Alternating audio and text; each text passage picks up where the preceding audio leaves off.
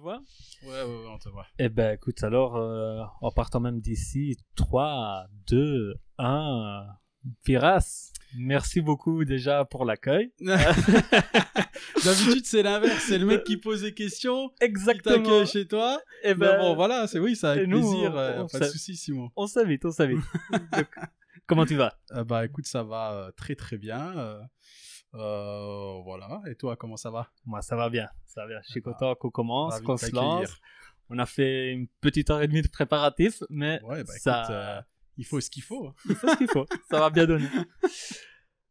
Fils, alors... Alors. moi, je commencerai directement à chaud, vu que la grosse nouvelle là, c'est ton épée qui vient de sortir. Ouais. Hein, Fils, 2019, 2020 et maintenant 2021. T'as fait Fils, parce que j'ai vu que t'avais fait aussi Alors oui, il y a deux autres, épées. deux autres EP. Donc il y en a un qui était euh, sorti, c'était quand? C'était fin 2018, euh, début 2019, et puis l'autre début 2020. Et donc là, c'est le troisième euh, début, donc enfin qui vient juste de sortir début mars, mi-mars. Six morceaux. Et euh, donc ils sont en écoute sur YouTube ou sur les plateformes de streaming. Euh, et voilà. D'accord, qu'on ira écouter ensemble. Euh, maintenant, t'as commencé quand exactement avec le rap et tout? C'est quelque chose que t'as depuis que t'es plus petit C'est c'est venu récemment? Moi, ça fait maintenant euh, que j'enregistre vraiment des morceaux, que j'écris des morceaux. Ça fait depuis l'âge de 17-18 ans. D'accord. J'en ai 29. Donc, euh, bah voilà, ça fait à peu près une douzaine d'années, euh, on va dire.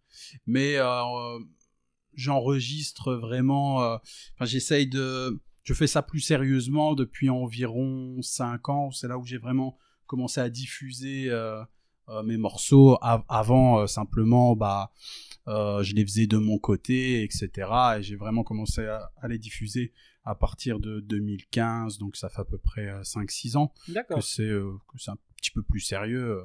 Il y a eu voilà. euh, des clics C'est comme ça que t'as voulu commencer à les diffuser et tout Ou bien c'est. Bon, non, c'était la suite logique. Au bout d'un moment, euh, voilà, au début, euh, au début, c'est un peu hésitant, t'oses pas trop, et puis euh, euh, tu te décides euh, à un moment donné de confronter euh, Ouais. ce que tu fais euh, aux gens, et, et- et- et voilà. De toute façon, c'est fait euh, sans prétention. euh, c'est pas mon métier, c'est par vraiment par plaisir, par passion, voilà.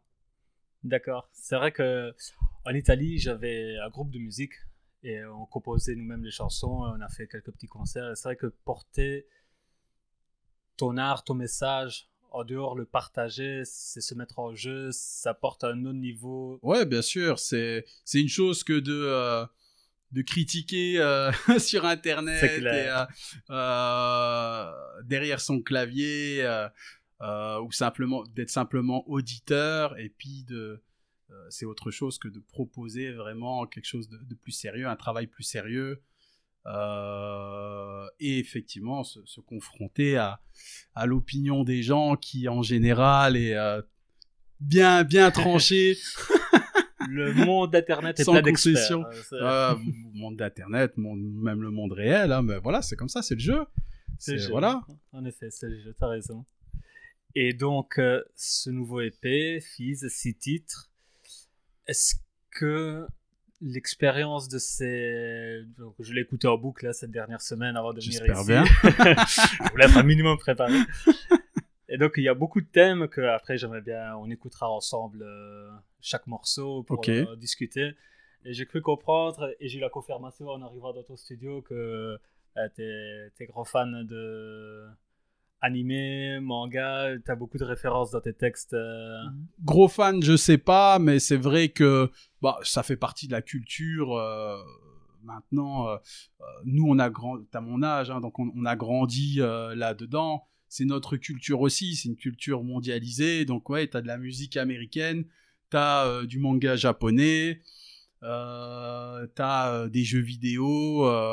donc oui, c'est un peu un, un, pot pourri de tout ça. Donc forcément, voilà, c'est des références de, des, des, de- des gars de notre génération. Euh, voilà. Donc je suis pas spécialement un connaisseur dans ces domaines-là, mais c'est des trucs avec lesquels j'ai grandi, que que que je vis au quotidien, que j'écoute, que je regarde. Donc voilà, c'est tout. Donc j'aime bien faire des références à, tout ça dans les morceaux. D'autant plus bah, que oui, forcément, ça résonne euh, pour euh, les gens de notre génération ou, les, plus jeunes. Euh, ils comprennent ils comprennent tout de suite et donc tu peux jouer aussi sur ces images là etc dans, les textes t'avoue qu'à l'écoute de ton épée, j'ai passé beaucoup de temps aussi sur Google. Il y a beaucoup de trucs que j'ai pas compris d'ailleurs. On les verra ensemble aussi. On va expliquer. On va expliquer.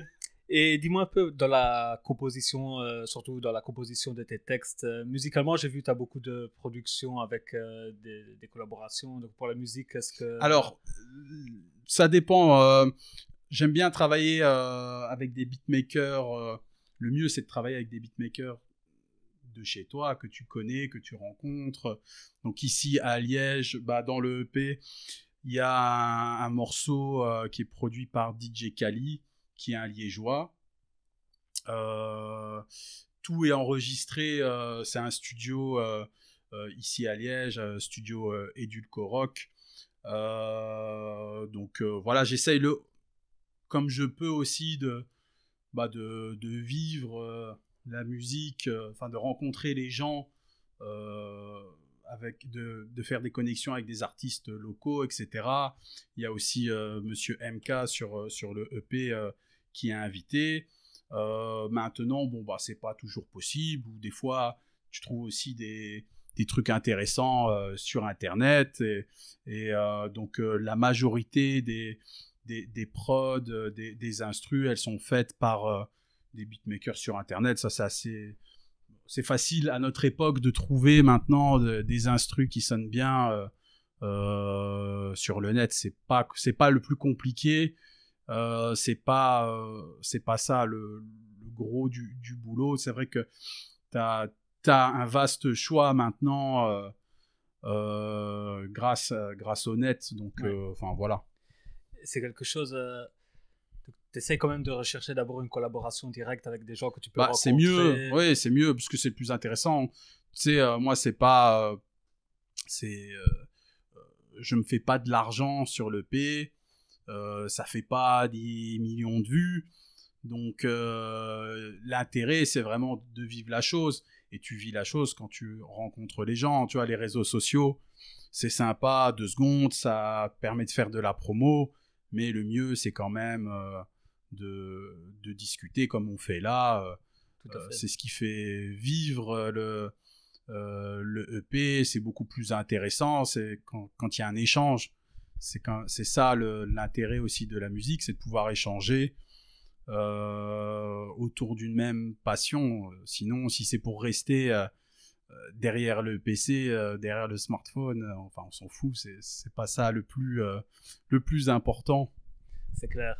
Et est-ce que tu envisages des lives quand la situation le permettra ouais, Ce que j'allais dire, on va dire que ça dépend pas de moi. T'aimerais bien en tout cas, c'est quelque bah chose. Bah oui, oui, c'est le but. C'est ouais, ouais, clairement. Euh, euh, oui, oui, oui. Euh, mais pour l'instant, bah voilà, c'est impossible d'organiser quoi que ce soit. Dans les mois qui viennent, je pense que c'est mort. Werther euh, annulé aussi, donc ça commence tout doucement. Bah, Certains ont reporté, d'autres comme Werther ont déjà annulé. non, je pense que honnêtement, je pense que en en 2021, je suis pas sûr que tu auras vraiment des, des, concerts ou alors ça va être des trucs, euh, euh, les gens vont être assis, vont devoir porter un masque. Euh, ça n'a aucun intérêt dans ces cas-là. si c'est pour faire ça, ça sert à rien. C'est clair. Tu, vas pas à un concert de rap en restant assis, en portant ton masque et en disant s'il vous plaît. c'est tout. voilà. Et donc, on a vu musicalement, donc tu fais appel à ces beatmakers, euh, tu essaies de rester avec justement des gens de Liège, euh, du coin. Et tandis que pour les textes, comment ça se passe? Est-ce que c'est quelque chose que tu, tu fais plutôt de la pro et puis tu retiens ce que tu as bien aimé de ton impro ou bien tu te mets vraiment avec euh, big papier tu... Oh, big papier, non, hein, faut vivre avec son temps. Hein. je sais que t'aimes bien, t'es un mec euh, Eh qui se veut un peu à l'ancienne, mais gars, euh, non, non, non, non, en général, euh, en général, c'est plus, euh, bah, tu, avec le téléphone, euh, tu peux facilement, parce que comme ça, ou, le PC, tu peux facilement corriger, euh, travailler tes textes, c'est plus simple que le bic, papier, euh, etc. Euh, mais- Je suis Ouais, toujours resté- Big Papier. Je suis toujours Big Papier. Ça devait être les stacks en écart qu'on a. Ouais, c'est ça, c'est ça. non, non, moi je suis plus avec le smartphone, c'est quand même plus pratique. Mais euh, bon, voilà, euh, c'est, ça revient au même. Hein. euh, euh, en général, euh, j'écoute l'instru, je me la mets en boucle, et puis euh, selon euh, ce qui me vient, après, euh, je laisse l'inspiration venir, et puis on- c'est comme ça que les morceaux se construisent petit à petit. Et voilà. D'accord, juste donc en, partant, disons sur une improvisation, tu retiens Bah, je- je cette je pars de la- je pars de l'instru, euh, ou alors j'ai une idée, de, ça peut être l'inverse, j'ai une idée de thème que j'ai envie d'aborder, je me dis, bah tiens, il faudrait plutôt ce style-là, euh, euh, cette ambiance-là, cette atmosphère-là, et donc je vais chercher un instru qui, qui, correspond à, à ce que j'ai en tête, et puis partant de là, après, en général, j'ai toujours une ou deux phrases qui traînent euh, dans, dans, mes, dans mes notes ou dans, ou dans ma tête. Et je pars d'une phrase et après je laisse venir la suite. Voilà. J'essaye de, en général, il y a, y a toujours un fond un peu calculé, soit une idée de thème, soit un instru, etc. euh, une phrase et après je laisse euh, le côté plus spontané. D'accord. euh, pour ne pas que ça doit pas être non plus trop calculé. je pense il faut un peu des deux. faut, faut- C'est avant tout quand même spontané la musique, donc il faut pas non plus que ce soit trop trop calculé en amont. Ouais. Et ça, c'est ce que j'ai tendance à faire. Mais... Ouais, ça, c'est ton côté. euh, Ça, c'est une, belle dualité. La tienne, je trouve, euh, donc euh, médecin, donc quand même quelqu'un de très rationnel, très logique, euh, qui, Ouais. qui doit respecter certaines conventions et tout. Et puis rappeur, c'est un peu, un peu l'inverse, on va dire, artiste, un peu plus. euh, C'est-à-dire l'inverse. Pas forcément. peut-être pas l'inverse.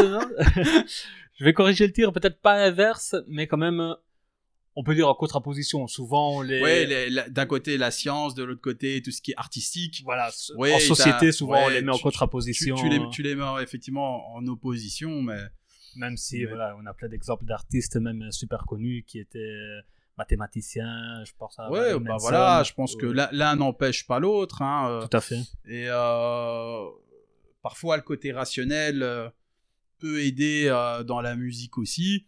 Et à l'inverse, le côté plus euh, artistique euh, peut aider aussi en sciences ou, ou en médecine, en tout cas dans tout ce qui est humain, pour te trouver des idées, pour parfois, bah voilà, la, la médecine c'est une science, mais c'est pas des maths. C'est Ouais.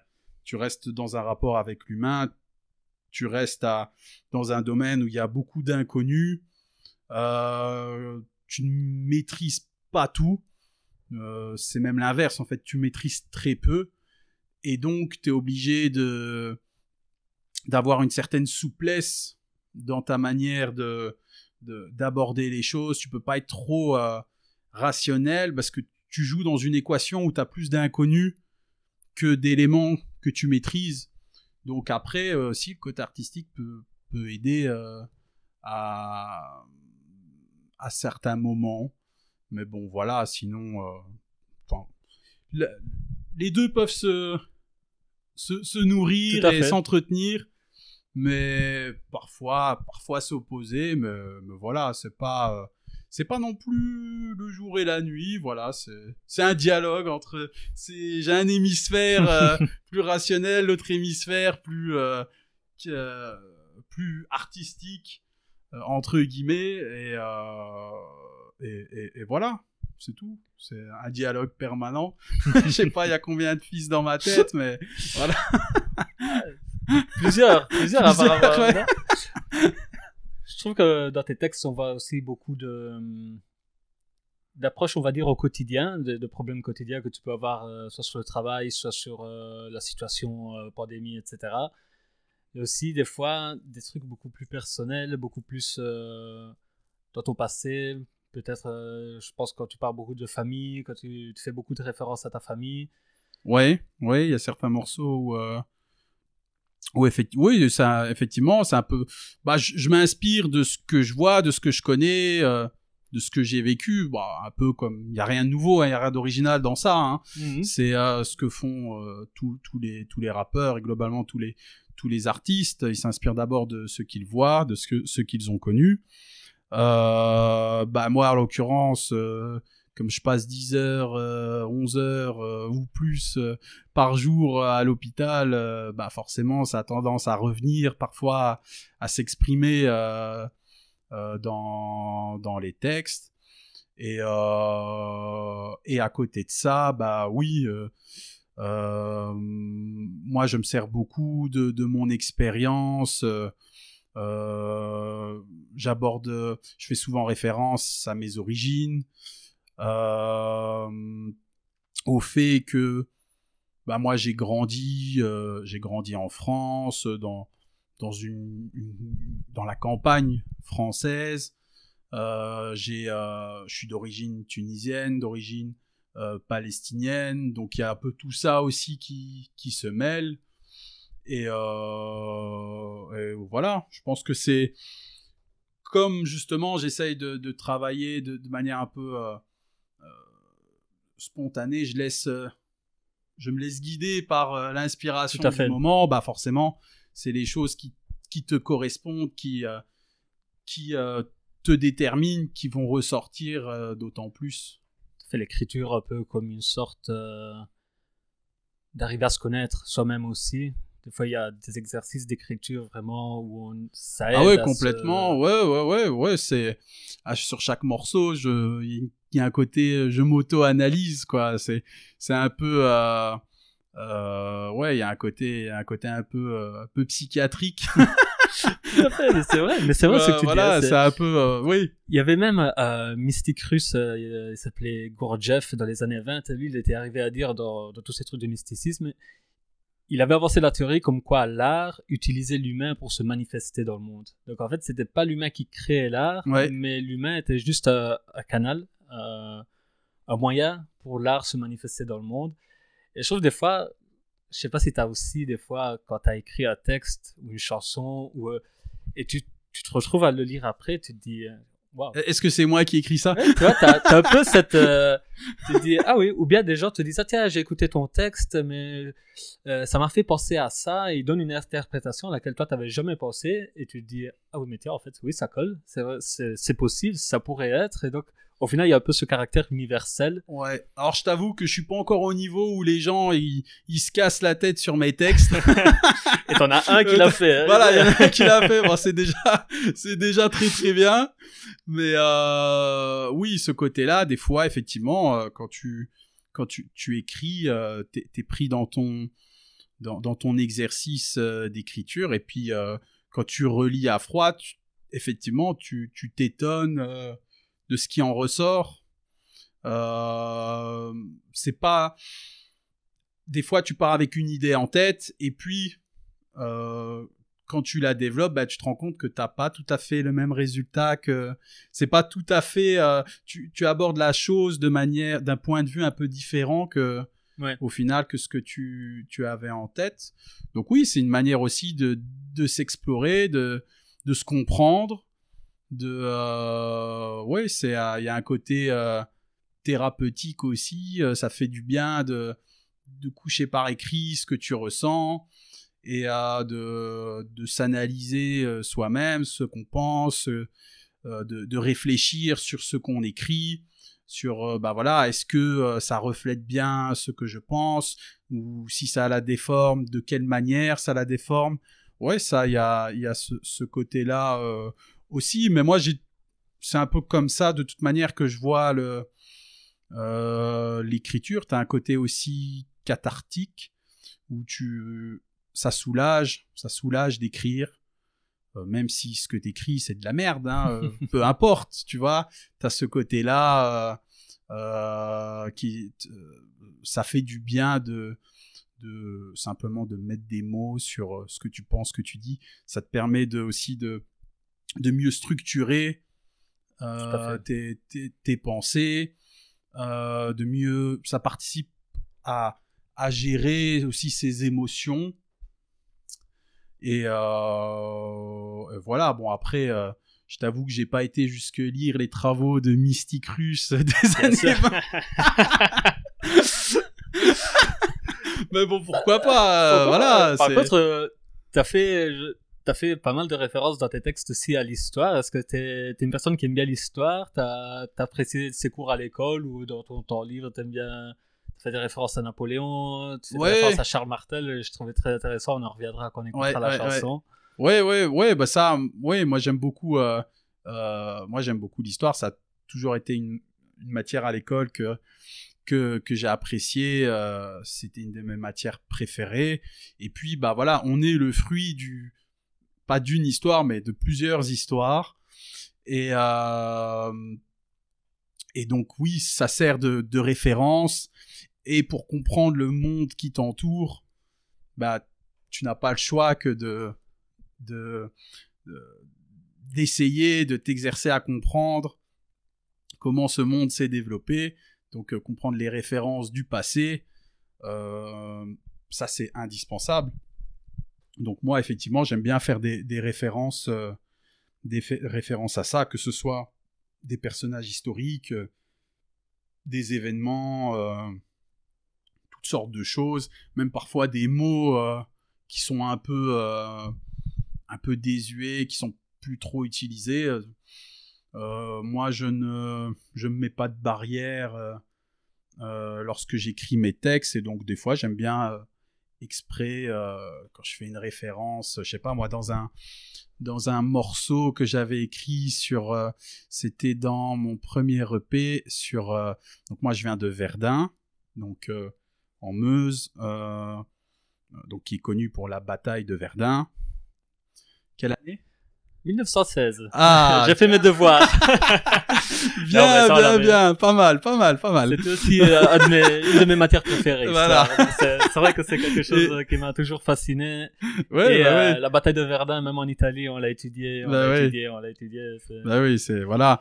Et donc, ce morceau-là que j'avais écrit sur Verdun et notamment sur il y avait beaucoup de références à la bataille de Verdun. Euh, bah, dans le morceau, j'utilise une expression, par exemple, que j'avais trouvée dans dans un livre euh, sur les poilus, euh, une insulte qui m'avait que j'avais trouvé vraiment extraordinaire qui était fils de noble vache, tu vois. et, bah, elle, elle, a... s'appliquerait bien à toi et à moi. on est tous les deux, je pense. Mais donc, tu vois, c'est une insulte qui était utilisée à l'époque. Puis en lisant ça, je me suis dit, putain, euh, génial cette insulte, tu vois. C'est ça. Fils de noble vache, tu vois. Euh, elle fait mal, tu vois. Et donc, euh, bah, je l'ai, je l'ai utilisé dans, dans le texte. Donc, voilà, je pense que moi, j'adore aller piocher des références, que ce soit des expressions, des mots, des événements, euh, des références historiques pour les, les, placer au milieu des références au manga, au, c'est clair. Euh, voilà, c'est un peu. Euh, ça donne un beau résultat et ça me fait penser justement maintenant quand tu, quand tu me donnes cette expression. Que dans les lettres que Napoléon, que justement t'as as mis en, couverture de ton premier titre, la lettre de Napoléon à Joséphine, il termine sa lettre d'amour en lui disant euh, prends bien soin de toi, il paraît que tu grossis comme une vieille fermière de Normandie. c'est énorme. Le mec, il en passe ah, sa femme. Avait, il, y avait déjà de la punchline à l'époque. hein. C'est incroyable. On n'a rien inventé. Hein. Ah non, c'est clair. Et donc, dis-moi un peu, euh, donc, euh, français, palestinien, tunisien, donc t'as pas trois parents, j'imagine, t'en as deux comme tout le monde. J'espère. Comment tu... Euh, c'est comment ton histoire? Donc moi j'ai une mère qui est, qui est, qui est palestinienne. Euh, j'ai un père qui est tunisien. Mais moi bah je suis né en France, j'ai grandi en France. Et donc euh, j'ai grandi donc euh, à Verdun la moitié de mon enfance, l'autre moitié dans un petit village juste à côté. Et maintenant ça fait ça fait combien de temps ça fait? Ça fait 12 ans que je suis en Belgique, à Liège, pour mes études. Et, et voilà, donc c'est un peu... C'est bien. Ouais, voilà, on voyage partout. ça, ça, c'est plein de d'influences différentes. et donc, bah voilà, c'est intéressant de, à, utiliser aussi dans, dans, dans, dans l'écriture des morceaux. Tout à fait. Et tu as donc les. Enfin, je vais pas dire trois nationalités, mais. Alors, moi, je suis, ouais, moi, je suis franco-tunisien en termes de nationalité. D'accord. Euh, et voilà. Et Donc, la nationalité française, en fait, en France, il y a le droit de sol? Ou c'est tu l'as acquise à un certain âge après que. moi, je, moi, je l'ai, non, moi, je l'ai acquis dès la naissance parce que mes parents étaient immigrés de longue date et qu'ils avaient eu la nationalité française. Parce que j'ai découvert qu'en Belgique, par exemple, t'as pas le droit de sol. De fait, euh, mon fils qui est né, il est, il pas la nationalité belge. Par contre, si dans le même cas, les deux parents sont depuis 10 ans dans le pays, Mhm. l'enfant, après 8 ans, je pense, il peut demander sa nationalité Ouais, c'est ça. Mais en France, je pense que c'est un peu pareil. Tu, tu peux, euh, euh, en restant un certain nombre d'années, euh, quand tu es né comme ça, quand tu es né sur le territoire français, tu ne deviens, de parents étrangers, tu ne deviens pas français automatiquement. Mais si tu restes un certain nombre d'années sur le territoire, là, tu peux demander la nationalité française. Je pense que c'est Ouais. comme ça.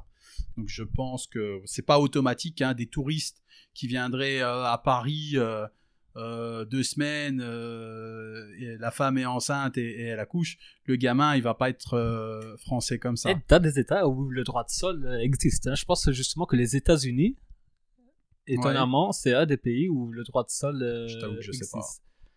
Qu'est-ce que t'en penses euh, Ah, histoires T'essayes de m'emmener vers quoi Non, je t'amène rêves. Non, non, bah, pff, écoute, euh, je ne sais pas, mais moi ici, euh, ici, euh, euh, tu- moi je pense que tu, tu peux pas. euh, tu, tu reprends l'exemple euh, dont on parlait euh, euh, d'un couple de touristes euh, qui, qui ferait un gosse sur le territoire, bah, ça me paraît logique qu'ils n'acquièrent pas la nationalité euh, directement, euh, que ce soit après un certain nombre d'années. euh, euh, et s'il en, s'il en dé- désire. donc oui, il n'y a pas de... Moi, je pense que la situation actuelle est, de ce côté-là n'est pas, n'est pas problématique. Et Est-ce que tu demanderas ta nationalité belge? Ah, ça pourquoi pas? Ouais. Bah ouais, pourquoi pas? Ouais, euh, éventuellement. Donc euh, ça, euh, ouais, je sais pas, j'ai pas encore euh, réfléchi à ça. ça. On verra si, si je reste en Belgique ou pas, mais c'est tout à fait euh, plus que probable. Qu'est-ce que ça représenterait pour toi? Qu'est-ce que c'est pour toi déjà une nationalité? Parce que tu parles par exemple d'être palestinien malgré. Mais moi, je suis pas. Non, non, il n'y a pas de. Voilà, il y a pas de nationalité Oui, palestinienne. il faudrait déjà avoir un État où t'as. on y arrivera un jour. mais où, enfin, t'as, t'as un semblant, mais t'as pas une vraie nationalité euh, palestinienne en tant que telle. Mais ça, c'est les origines. C'est les origines. Euh, euh, t'as d'un côté, effectivement, euh, les origines. et de l'autre côté, la nationalité, bah, ça a d'abord un caractère administratif. Hein, le fait d'être belge ou français, c'est d'abord ça, c'est d'abord un aspect pratique. Moi, j'attache pas tant, j'attache pas plus que ça de d'importance à de, de symbole en tant que tel à la nationalité, parce que je pense que tu peux, tu vois, demain, si on m'enlève la nationalité française pour X raisons, parce que euh, y en a au pouvoir qui ont décidé de dégager euh, une certaine minorité. Pourquoi pas On peut tout imaginer. Si demain on m'enlève la nationalité française, bah, que tu le veuilles ou non, ça m'enlèvera pas le fait que j'ai grandi en France, que je suis né en France, que euh, j'ai une part de ma culture qui est largement française, que bah voilà. tout ça, ça n'en- tu peux pas enlever, retirer une partie de, de ma personnalité, de ma personnalité comme ça.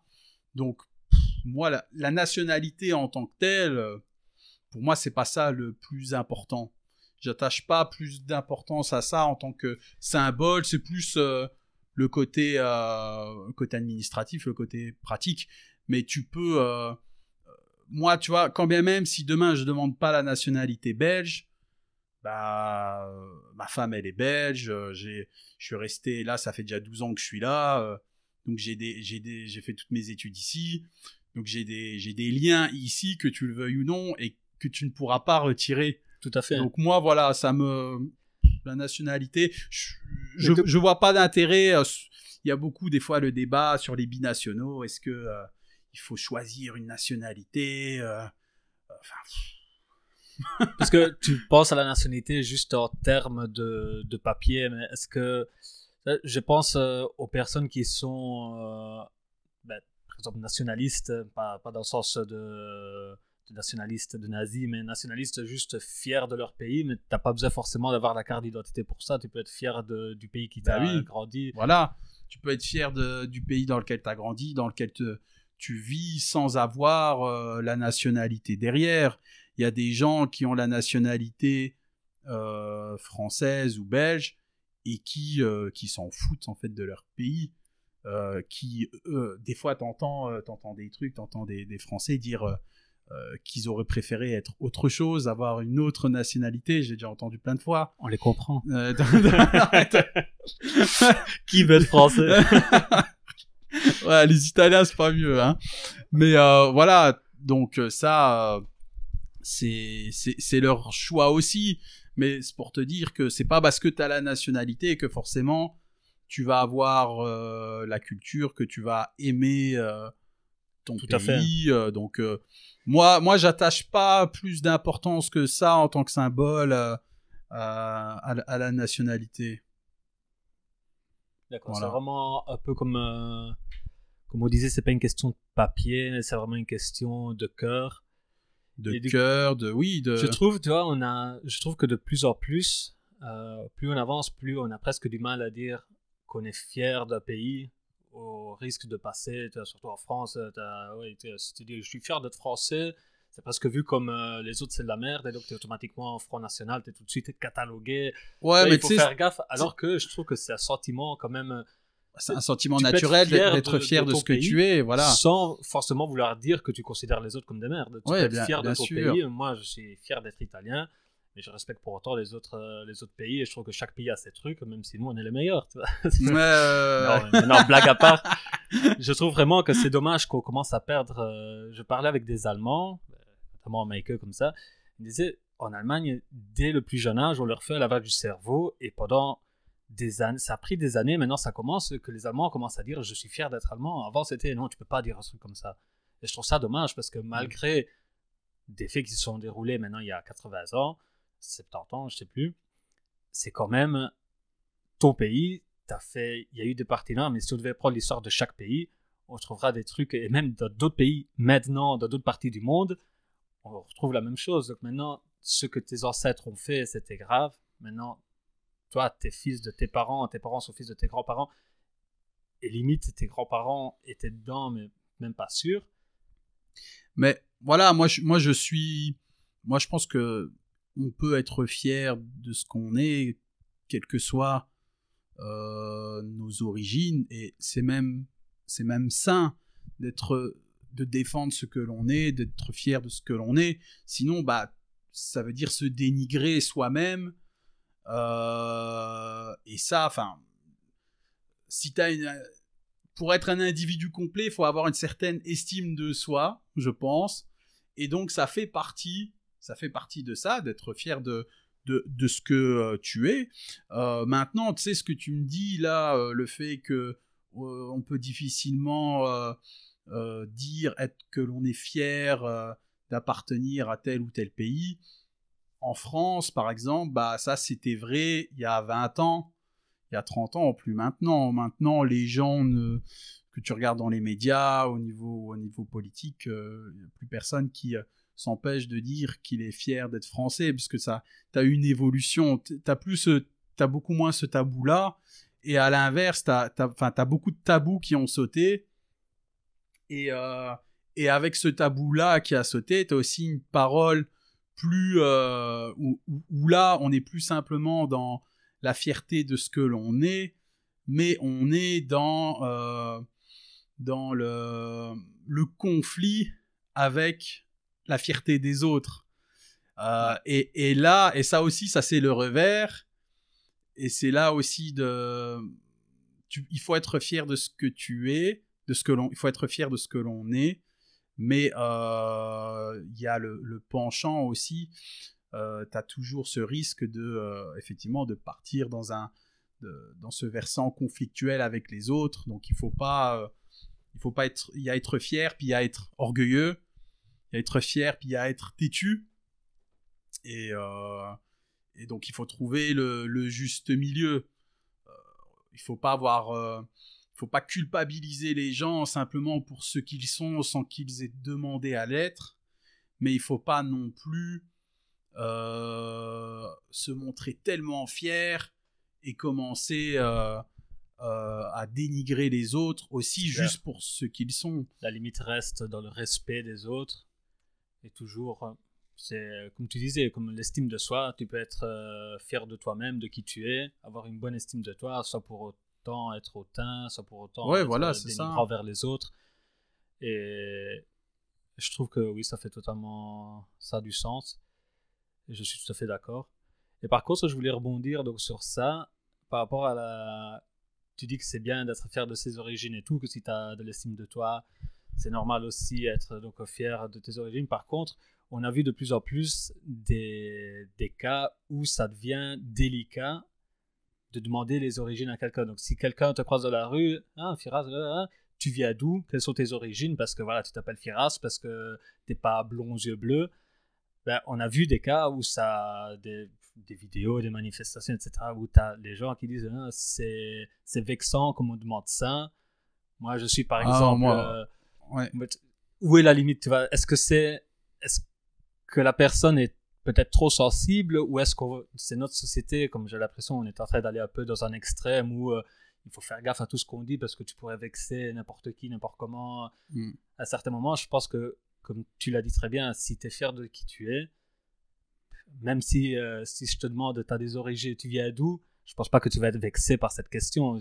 Alors, à titre personnel, j'en ai rien à foutre. voilà. Non, non, moi ça me vexe pas du tout. Euh, c'est normal et c'est un peu hypocrite de faire semblant de ne pas voir que la personne en face de toi a manifestement des origines exotiques, tu vois. Bah, ouais. Donc voilà. Tu vas pas, non, euh, moi ça, ça ne me choque pas, et d'autant plus quand tu connais pas les gens, bah ça peut être aussi un moyen d'entamer euh, une conversation, de, connaître un peu mieux l'autre. Et, moi, quand je rencontre des gens qui sont typés euh, arabes, bah, je leur demande ah bah vous venez d'où, vous êtes de quelle origine, et puis on discute ah ouais, toi t'es marocain, ouais je connais des, enfin j'ai je sais pas, ils peuvent me dire ah oui, euh, j'ai une partie de ma famille qui est en Tunisie, euh, ah oui, moi aussi j'ai de la famille au Maroc. Enfin, tu vois, tu peux échanger. Tout à fait. Euh. tout à fait. Donc non, moi ça ne me choque pas. Il faut pas être effectivement sensible. Et c'est pour ça que moi je me prive pas aussi de parler de tout ça dans dans dans mes textes sans tabou, parfois de manière un peu crue, souvent de manière un peu crue. parce que justement, euh, voilà, il n'y a pas de. Euh, on, en fait toute une histoire euh, aujourd'hui sur tout ce qui a trait aux communautés, aux origines, aux nationalités, etc. Ça doit être quelque chose dont on doit pouvoir parler naturellement sans, sans faire des polémiques à la con tous les, toutes les semaines. Donc voilà, je ce dont tu d'accord. ce dont tu parles, les gens qui se vexent et tout, en vérité, tu sais, c'est dans les, c'est beaucoup aussi. Enfin, tu peux retrouver ça dans chez n'importe qui, euh, dans la société en général, mais c'est aussi beaucoup euh, médiatique. Hein. C'est médiatique dans la vie de tous les jours. Euh, en général, il y, a moins de soucis. Euh, T'auras moins de tabous à parler de ça dans la vie de tous les jours que sur un plateau de télé, tu vois. Oui, c'est une euh. question d'opinion publique.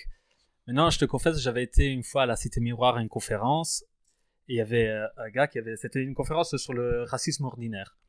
Et il y avait un gars dans le public qui se lève, donc un black, Et il commence, il voulait poser une question au conférencier, et il commence euh, en disant Alors, je vais poser cette question. Bon, on sait, tout le monde sait que les races n'existent pas.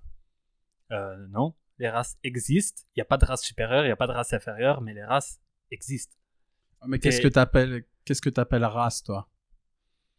Un Africain, un Caucasien, un Arabe, euh, c'est des races. mais sur base, sur base de quoi tu, tu l'as défini Parce que c'est ça la question, c'est euh, euh, quelles sont les caractéristiques que tu, que tu donnes pour définir ça?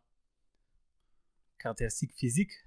On définit même sur les cartes d'identité, quand tu dois faire l'identikit à, la télévision, enfin, à la télévision ou quand tu vois les, les identikits de police et tout, tu recherches une personne, tu vas pas commencer à dire il a les cheveux, juste basé si un gars est, caucasien, on va dire caucasien, homme.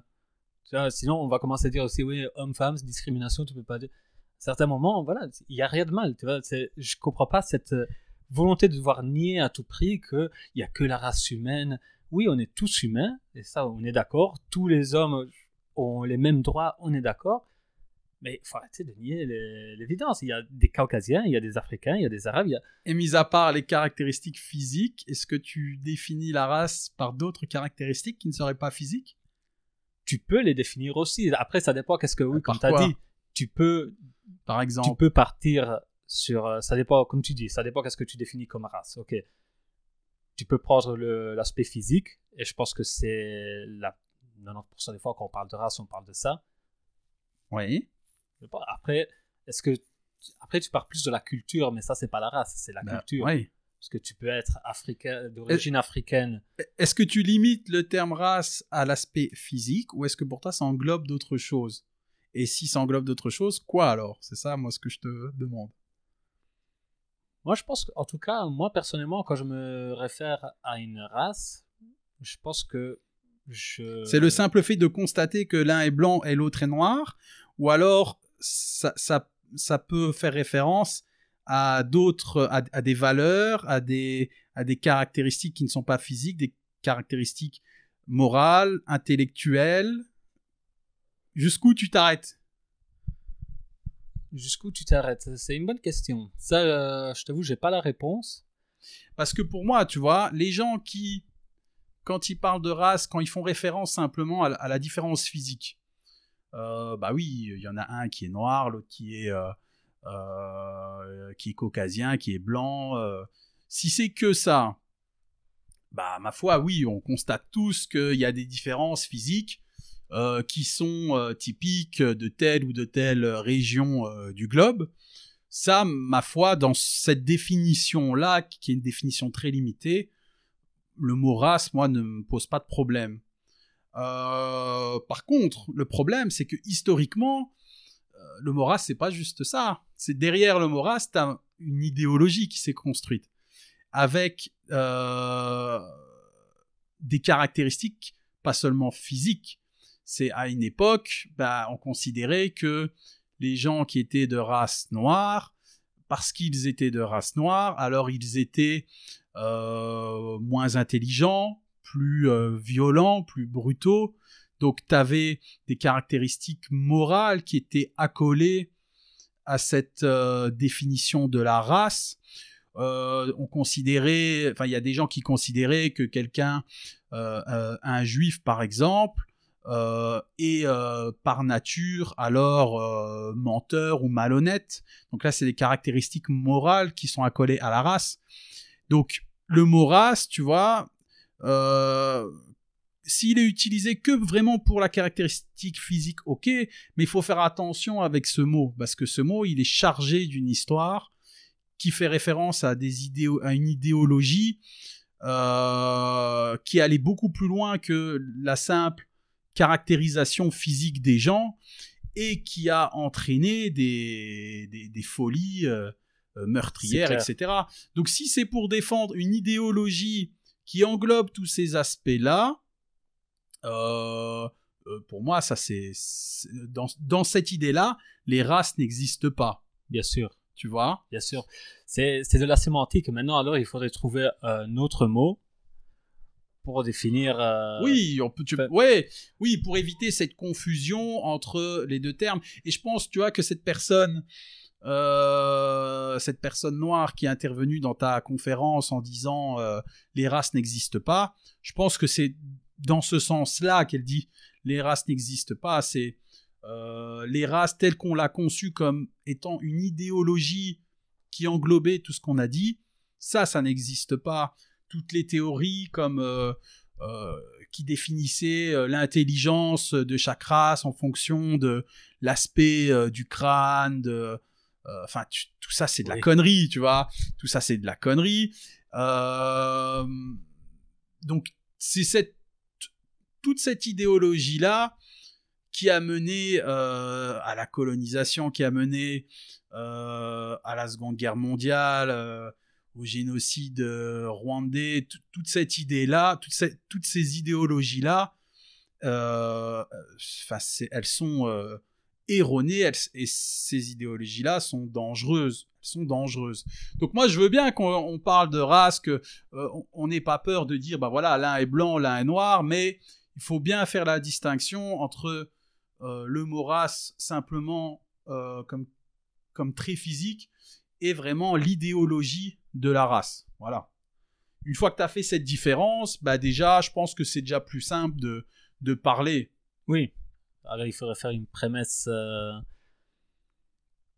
quand on en parle justement. C'est comme je te disais, c'est 2021, c'est les années où tu Mais dois voilà, le faire problème- des prémices pour pouvoir Voilà. dire un mot et s'expliquer et tout parce qu'il y a une euh, il a vécu une histoire comme tu as dit, c'est important de connaître l'histoire de d'où on vient et effectivement l'histoire est pleine de Mais donc toi, pour toi, tu me confirmes que quand tu parles du mot race, tu fais pas référence à ces idéologies-là. Pour moi, une race, c'est juste l'aspect physique. Donc, moi, je suis typé méditerranéen, Oui. race blanche, caucasien. Point. Après, tu Ok. peux- si toi, tu veux me parler euh, Non, parce que d'italien, qui alors c'est mafia, puis tu- non, je non. peux faire une liste, tu vois. Mais, Oui, oui, bien sûr. Non, mais, Mais- oui. enfin, c'est à certains moments, je pense que si le, le monsieur en question parlait de race, dans- comme tu dis, avec toute l'idéologie qu'il y a derrière, je suis tout à fait d'accord avec lui. On est tous des êtres humains. Point. Il y a Ouais. pas. Maintenant, si tu me parles, il n'y a pas de race, euh, que tu sais pas me dire la différence entre euh, Oui, si. un arabe, un blanc et un noir. Euh, Oui, je suis si- désolé, on le voit. Voilà, voilà, c'est ça. euh. quand, quand, quand tu as le discours antiraciste qui, euh, qui ajoute des tabous au point que on ne peut plus dire des choses évidentes qui sautent aux yeux, c'est là où ça devient un problème. Mais ça. mais ça aussi, parce que tu as, le, la ra- euh, le mot race, donc soit en termes euh, qui fait référence simplement au physique, soit l'idéologie de la race, mais tu as aussi l'antiracisme qui est euh, soit le, le, le combat contre les idéologies racistes, mais qui est aussi une idéologie en soi avec ses dérives. Avec voilà, ça aussi, c'est voilà, ça aussi, c'est c'est deux choses différentes. Donc, euh, bah oui, forcément, t'es obligé dès que tu abordes ces questions-là de, ouais, de faire des prémices, mais euh, bon, d'expliquer en fait la quelque part c'est logique aussi tu tu parce que quand tu interviens comme ça sur un sujet les gens te connaissent pas donc euh, un même mot dans ta bouche peut peut avoir un sens différent s'il est sorti de la mienne. Donc, bah, quelque part, bah, tu places, tu, tu expliques les termes que tu utilises. Moi, ça, ça ne me choque pas de. C'est pas forcément question de, de 2021 ou. euh, euh, je pense que dans tous les cas, c'est nécessaire. C'est nécessaire d'expliquer quand tu utilises des termes comme ça, qui sont des termes qui peuvent vite dériver vers des choses euh, conflictuelles, dangereuses, etc. Donc c'est normal de d'expliciter euh, euh, ton propos, les et ce que toi, le sens que tu mets derrière chacun des mots. Voilà, comme là tu m'expliques. Au début, quand t'es parti sur euh, la race, alors le droit du sol, la race, le- les mecs en face là, ils se disent oh celui-là, l'italien là, il est chelou quand même, tu vois. Mais une fois que t'expliques que bah voilà que tu dis bah toi voilà c'est l'aspect physique, c'est simplement de de dire, bah voilà, de distinguer qu'il y a des blancs, il y a des noirs, etc. Et qu'il faut pas avoir de tabou. Bon, bah voilà, j'ai pas besoin de te virer à coup de pied au cul en te traitant de sale fasciste euh, et de d'héritier de, Mussolini, tu vois. On est d'accord. cliché. d'ailleurs, d'ailleurs, euh, je voulais rebondir sur ça parce que souvent dans tes textes, t'abordes, euh, enfin souvent, il y a un texte sur lequel t'abordes les fachos et Monsieur MK lui aussi dans ses textes, il parle de fachos et tout. Qu'est-ce qui Il est chaud, Monsieur MK. Oui, c'est clair. qu'est-ce qui est, qu'est-ce qui est pour toi facho en 2021 Qu'est-ce qui, qu'est-ce qui est fasciste en 2021 Qu'est-ce que c'est le fascisme en 2021 Mais le fascisme en 2021, euh, pour moi, je suis désolé, c'est la même chose qu'avant. C'est, le, ce qu'on, ce qu'on parle, quand on parle de fascisme. Moi, j'aime pas quand on commence à dénaturer le sens des mots. Le fascisme, ça fait référence à des choses précises, c'est des systèmes politiques euh, qui étaient totalitaires, qui étaient basés sur une idéologie raciste, euh, et donc, en fait, ça fait référence à deux, à, à, deux pays. C'est euh, l'Italie de Mussolini et c'est euh, l'Allemagne nazie. Et parfois aussi, on rajoute l'Espagne de Franco. Mais voilà, c'est tout. Donc, ça fait référence à ça. C'est des régimes totalitaires, européens, qui avaient cette idéologie raciste, qui aussi reposaient tout leur fonctionnement sur la guerre. La guerre était le moteur de ces, de ces régimes-là. Euh, donc c'est ça ce que ça désigne. Donc tu peux pas, euh, on a tendance à désigner de fasciste tout et n'importe quoi, comme on désigne de raciste tout et n'importe quoi. Non, il faut revenir à des termes précis. Alors maintenant, qui est fasciste aujourd'hui? Bah, aujourd'hui, tu as des groupes qui euh, les gens qui vraiment défendent euh, le fascisme d'Hitler ou de Mussolini, c'est vraiment une toute petite minorité.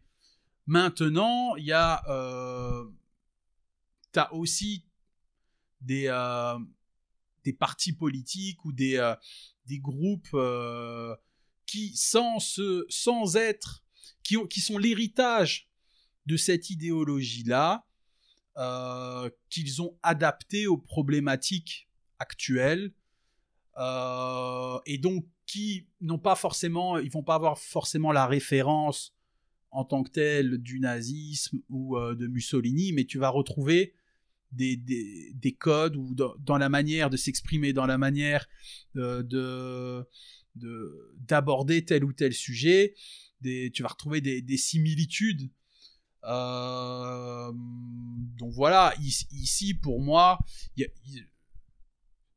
globalement, euh, en France ou en Belgique, les vrais fascistes, donc des gens qui sont anti-démocratie, anti-république, parce que c'est ça, euh, des gens qui veulent instaurer un régime totalitaire, ça reste des, des, groupuscules qui sont, qui sont assez marginaux. Euh, tu vois, quand en France on dit euh, Marine Le Pen euh, fasciste, les gars, à la limite, son, peut-être son père, mais Marine Le Pen n'a elle a pas les couilles d'être fasciste. elle a pas les couilles pour être fasciste. Je suis d'accord, je suis souvent surpris de voir comment ça change la conception de, de fascisme d'extrême droite d'un pays à l'autre. En Belgique, on parle souvent d'extrême droite quand on parle de Front National quand on, parle, euh, quand on parle de la Ligue euh, en Italie, de ces partis-là, alors qu'en Italie, la Ligue est considérée un parti de droite. C'est pas considéré. T'as des partis qui sont vraiment d'extrême droite. T'as Forza Nuova, c'est un peu comme Aube Dorée en Grèce, c'est un peu comme. Euh, c'est ça. Ça, c'est vraiment des partis d'extrême droite. Maintenant, on a tendance, je trouve, comme, comme tu as dit justement, à donner l'étiquette fasciste à, à tout et n'importe qui euh, sans, sans, raison. Dès qu'il y a une idée qui n'est pas en ligne avec euh, l'idée euh, de la majorité. Mais ça aussi, tu vois, c'est un mot qui est chargé d'histoire. Et donc, quand tu veux faire taire quelqu'un, lui mettre la pression, tu sors ce mot comme une insulte, comme un moyen de faire taire le débat. Donc voilà, mais ça aussi, tu vois, tout ça, tout ça. Comme complotiste. mais... tu vois, tout ça, c'est de la branlette médiatique, tu vois. C'est des trucs de plateau télé. C'est euh, euh, parce que quand tu lis, si tu lis un bouquin d'un, je sais pas moi, de, tel ou tel historien sur euh, le fascisme, il va pas te l'aborder de cette manière-là. Il, faut sortir aussi de, tu vois, tous les tabous médiatiques, tous ces tabous-là, toute cette, cette, comment dire, cette déformation des mots qui sont utilisés, qui ont du sens à la base et qui sont déformés à l'extrême, il faut pas non plus se focaliser là-dessus. C'est de la branlette pour journalistes et, pour hommes politiques. Et euh, il y a un moment donné, il faut, mettre ça de côté. Euh, ces gens-là, euh, en te focalisant dessus, tu leur donnes une importance et tu, tu, nourris en fait ces débats qui sont stupides et qui font que anesthésier toute réflexion en fait.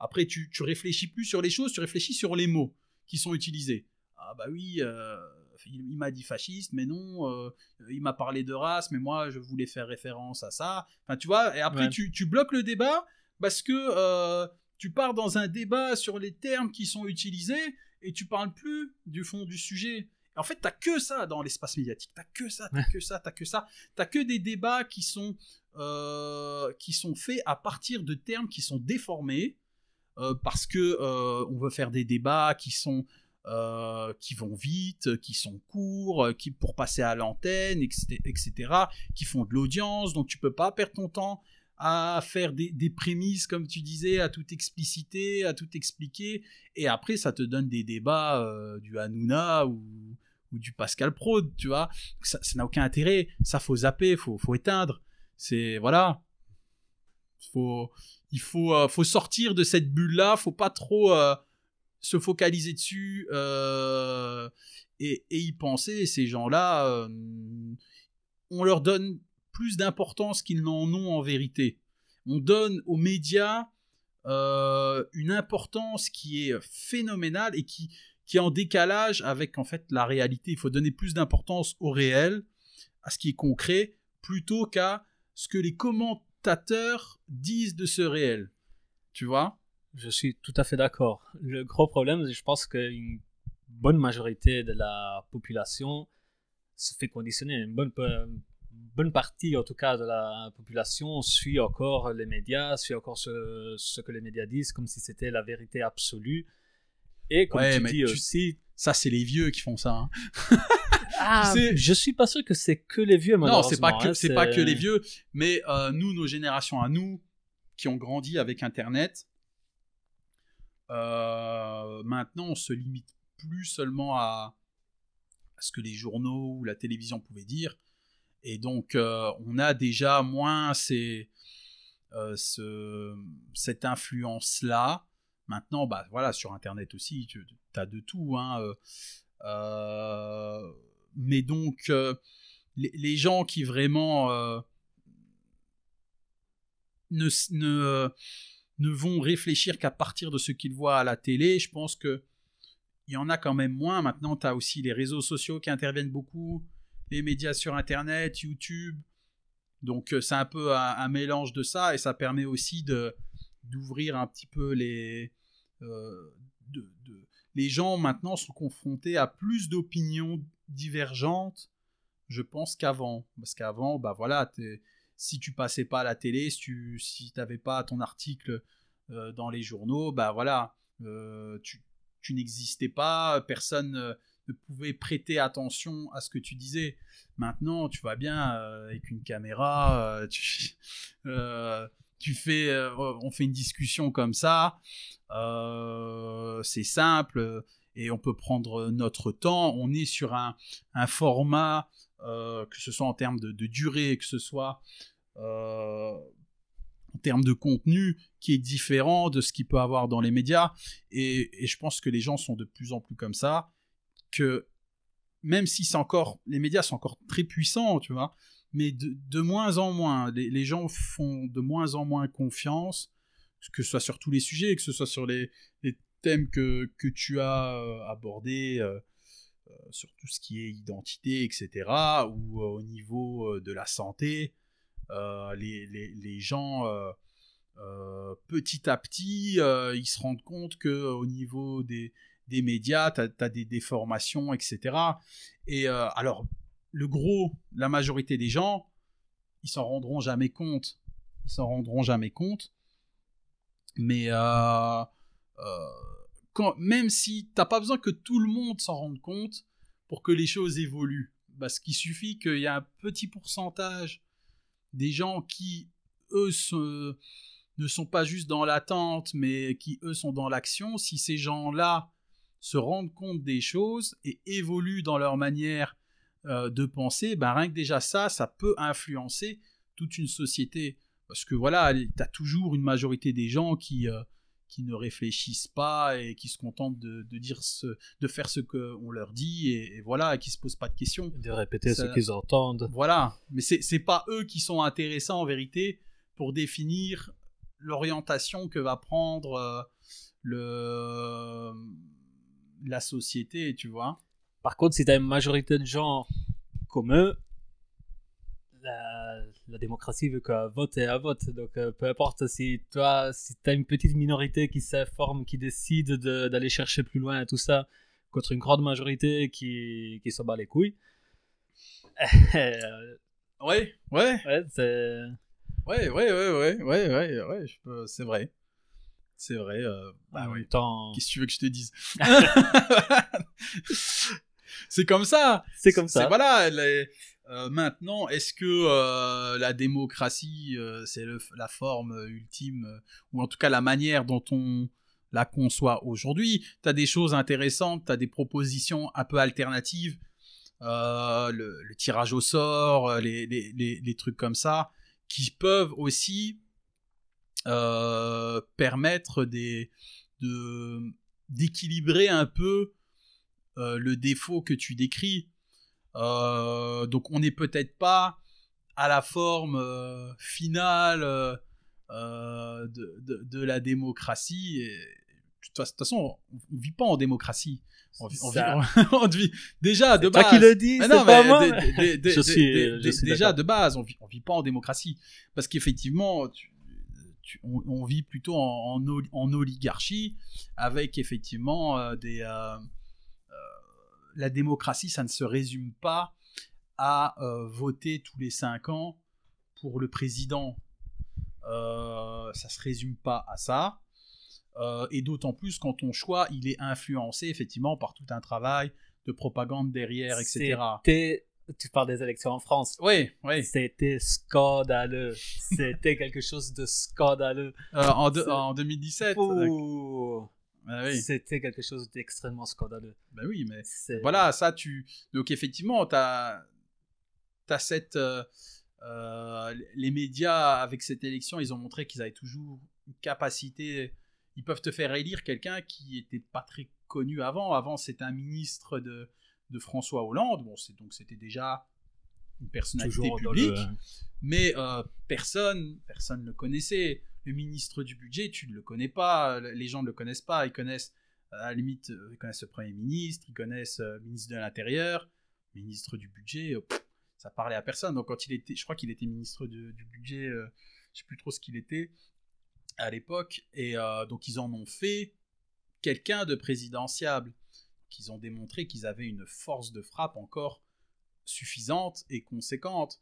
Mais oui, alors peut-être qu'il faut justement réfléchir à, d'autres voies pour définir la, la, démocratie, pour euh, justement arriver à, équilibrer un petit peu... Euh, un petit peu les choses et à, euh, essayer de faire en sorte que tu n'aies pas cette, cette influence, pour essayer de réduire un petit peu l'impact que peuvent avoir une petite élite qui contrôle, qui influe, qui, qui les médias, parce que les médias en France, globalement, euh, euh, tu as une multitude de médias, mais en fait, elles appartiennent à un groupe, à, à de petits groupes qui se comptent sur les doigts des deux mains, tu vois. Donc, voilà, il y a un moment donné, d'autant plus que, tu vois, il y a tout un, un un théâtre, il n'y a pas d'autre mot, qui est fait pour te faire croire que tu définis ton destin le jour de l'élection présidentielle tous les cinq ans.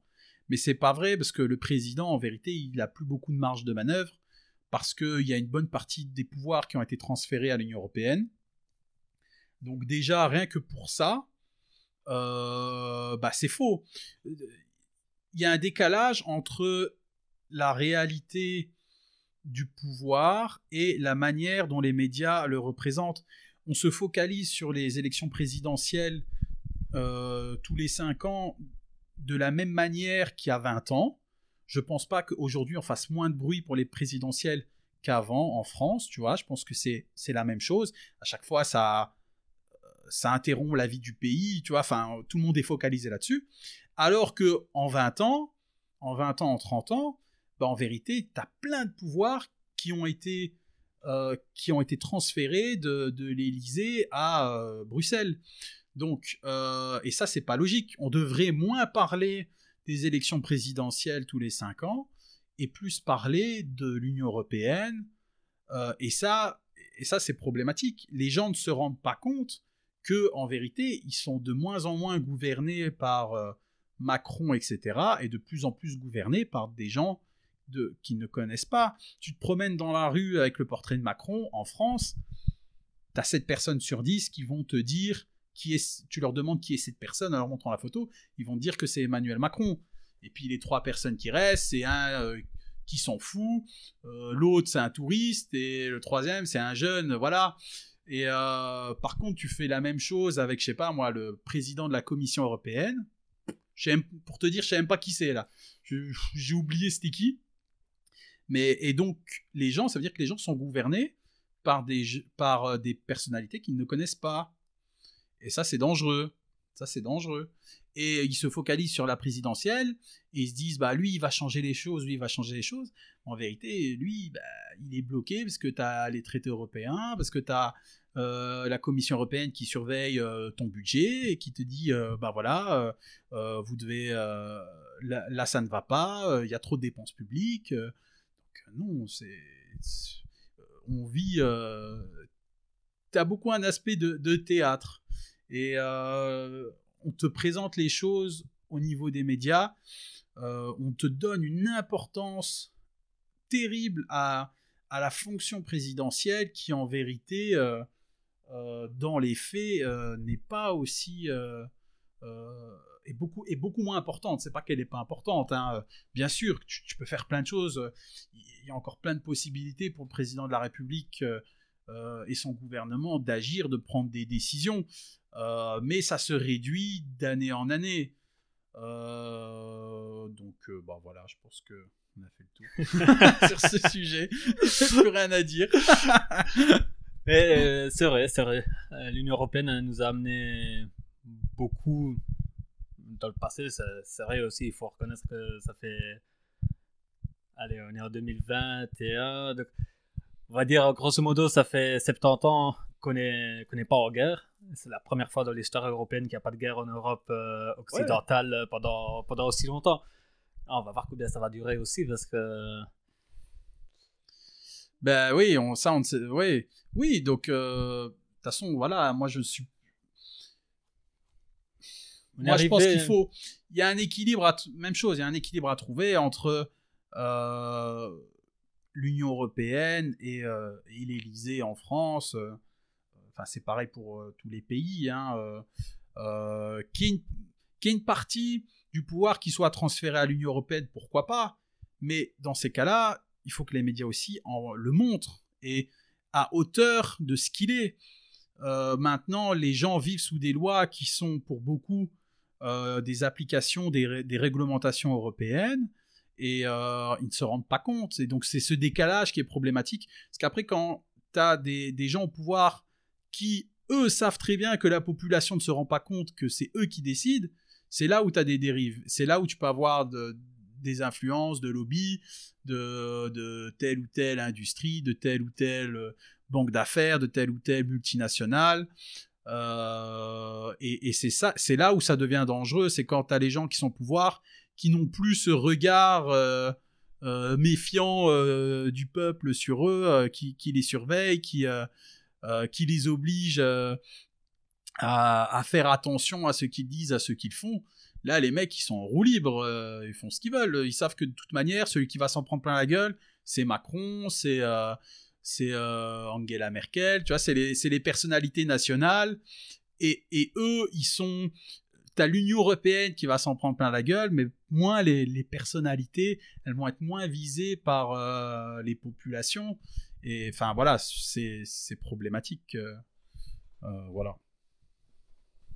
Ah ben. T'es impressionné, hein Ah C'est ben. normal, t'es italien, je suis français. c'est normal. Fizz, si on écoutait le premier titre de ton épée et qu'on le commentait ensemble, qu'est-ce que tu, t'en dis? tu veux, tu veux quoi? Que il y a un passage qui euh, qui t'a interpellé au niveau euh, des du, du texte ou tu veux euh, Bon, je pense qu'on le, le faire défiler? on peut le faire défiler et, et puis on le commentera par la suite. J'ai- Comme je t'ai dit, je les ai écoutés, j'ai pris quelques notes. Et je dois dire, c'est vraiment un sentiment partagé dans ton épée. Il y a trois chansons que j'ai adorées Ouais. Et trois chansons que j'ai trouvées bien, mais que j'ai trouvé en fort décalage avec euh, les autres trois. Ok. Bah on va voir. On va voir. un peu euh, euh, en, en détail. Vas-y, on écoute la première. Donc la première, euh, Fizrael. Ah merde, attends. Si je coupe le, si je mets pas le son. Ça, c'est le live. Nous sommes en guerre. Toute l'action du gouvernement doit être désormais tournée vers le combat contre l'épidémie. Les décideurs Donc je te parle des décideurs Et pour vendre des médocs, faut que les gens soient malades. On a un business plan très clair. 1. Pas de vaccin. 2. Épidémie mondiale. 3. Les médocs arrivent en retard. C'est-à-dire que nous sommes devenus une nation de, de 66 millions de procureurs. Right here, we're gonna walk down to the Capitol. Capitol. vivant.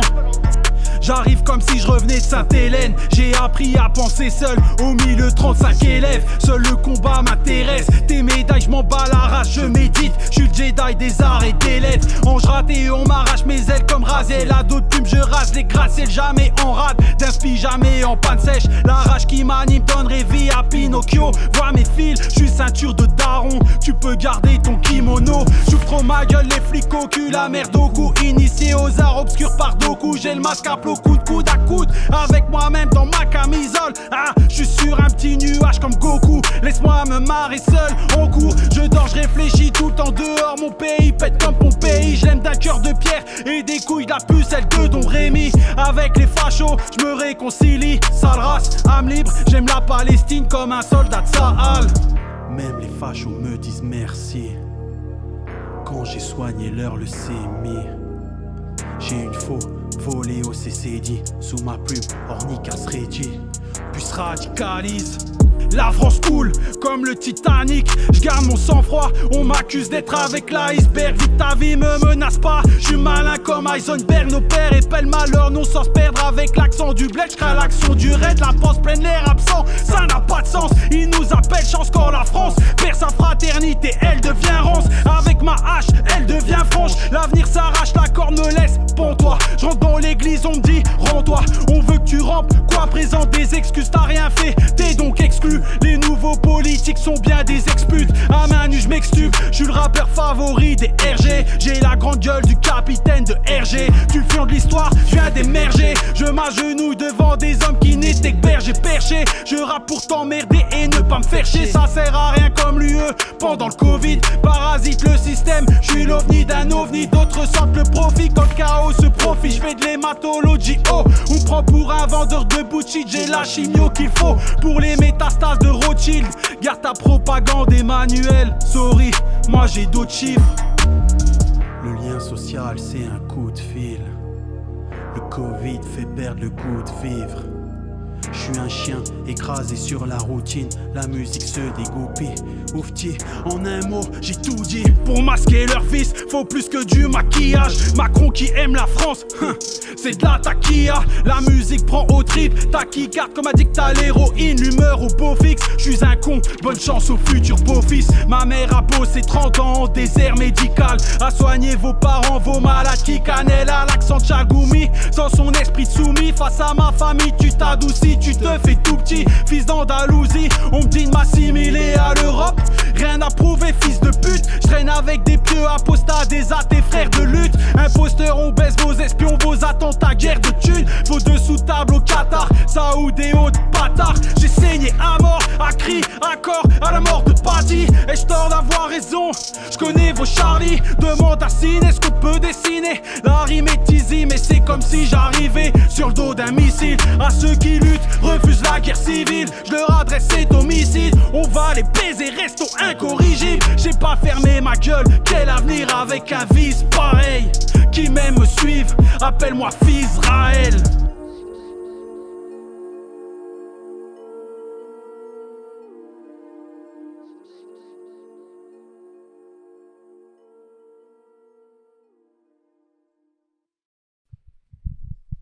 Voilà.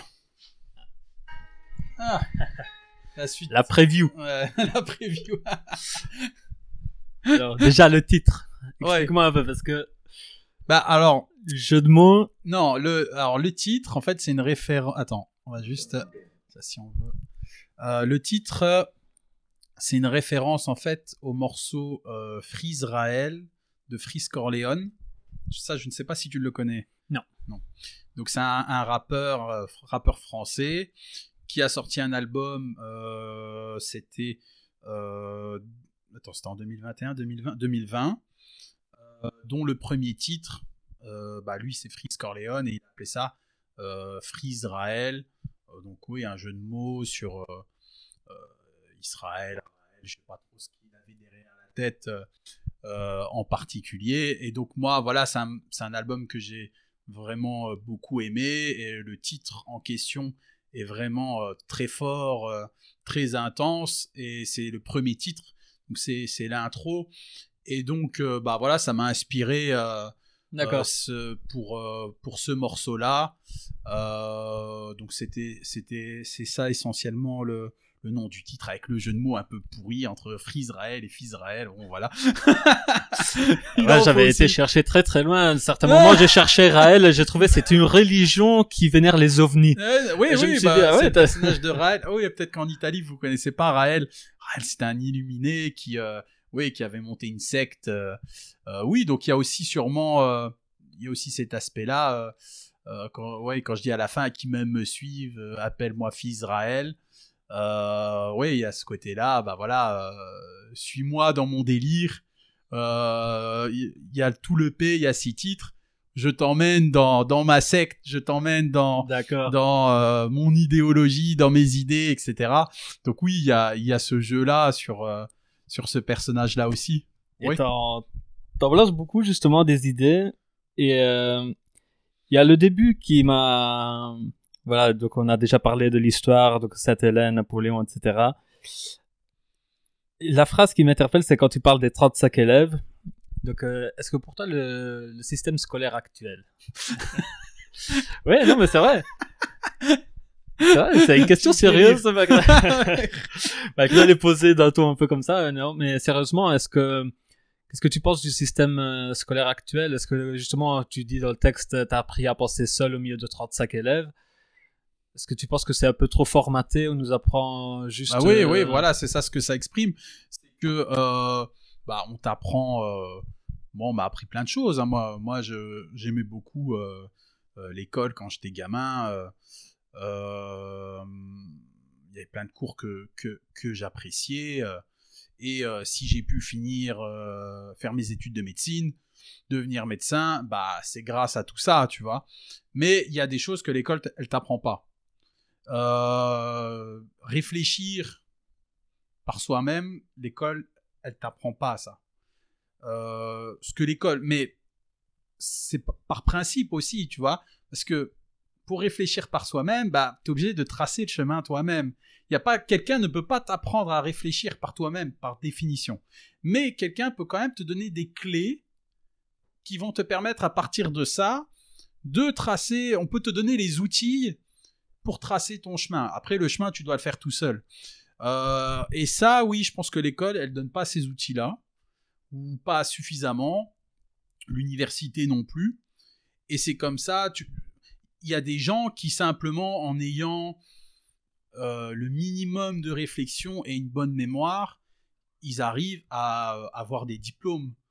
Mais ces gens-là, quand ils sont confrontés, ils peuvent être confrontés à, divers problèmes et ils vont pas être capables de trouver des solutions originales euh, pour répondre à ces problèmes-là euh, parce que justement ils n'ont pas cette capacité à réfléchir par eux-mêmes.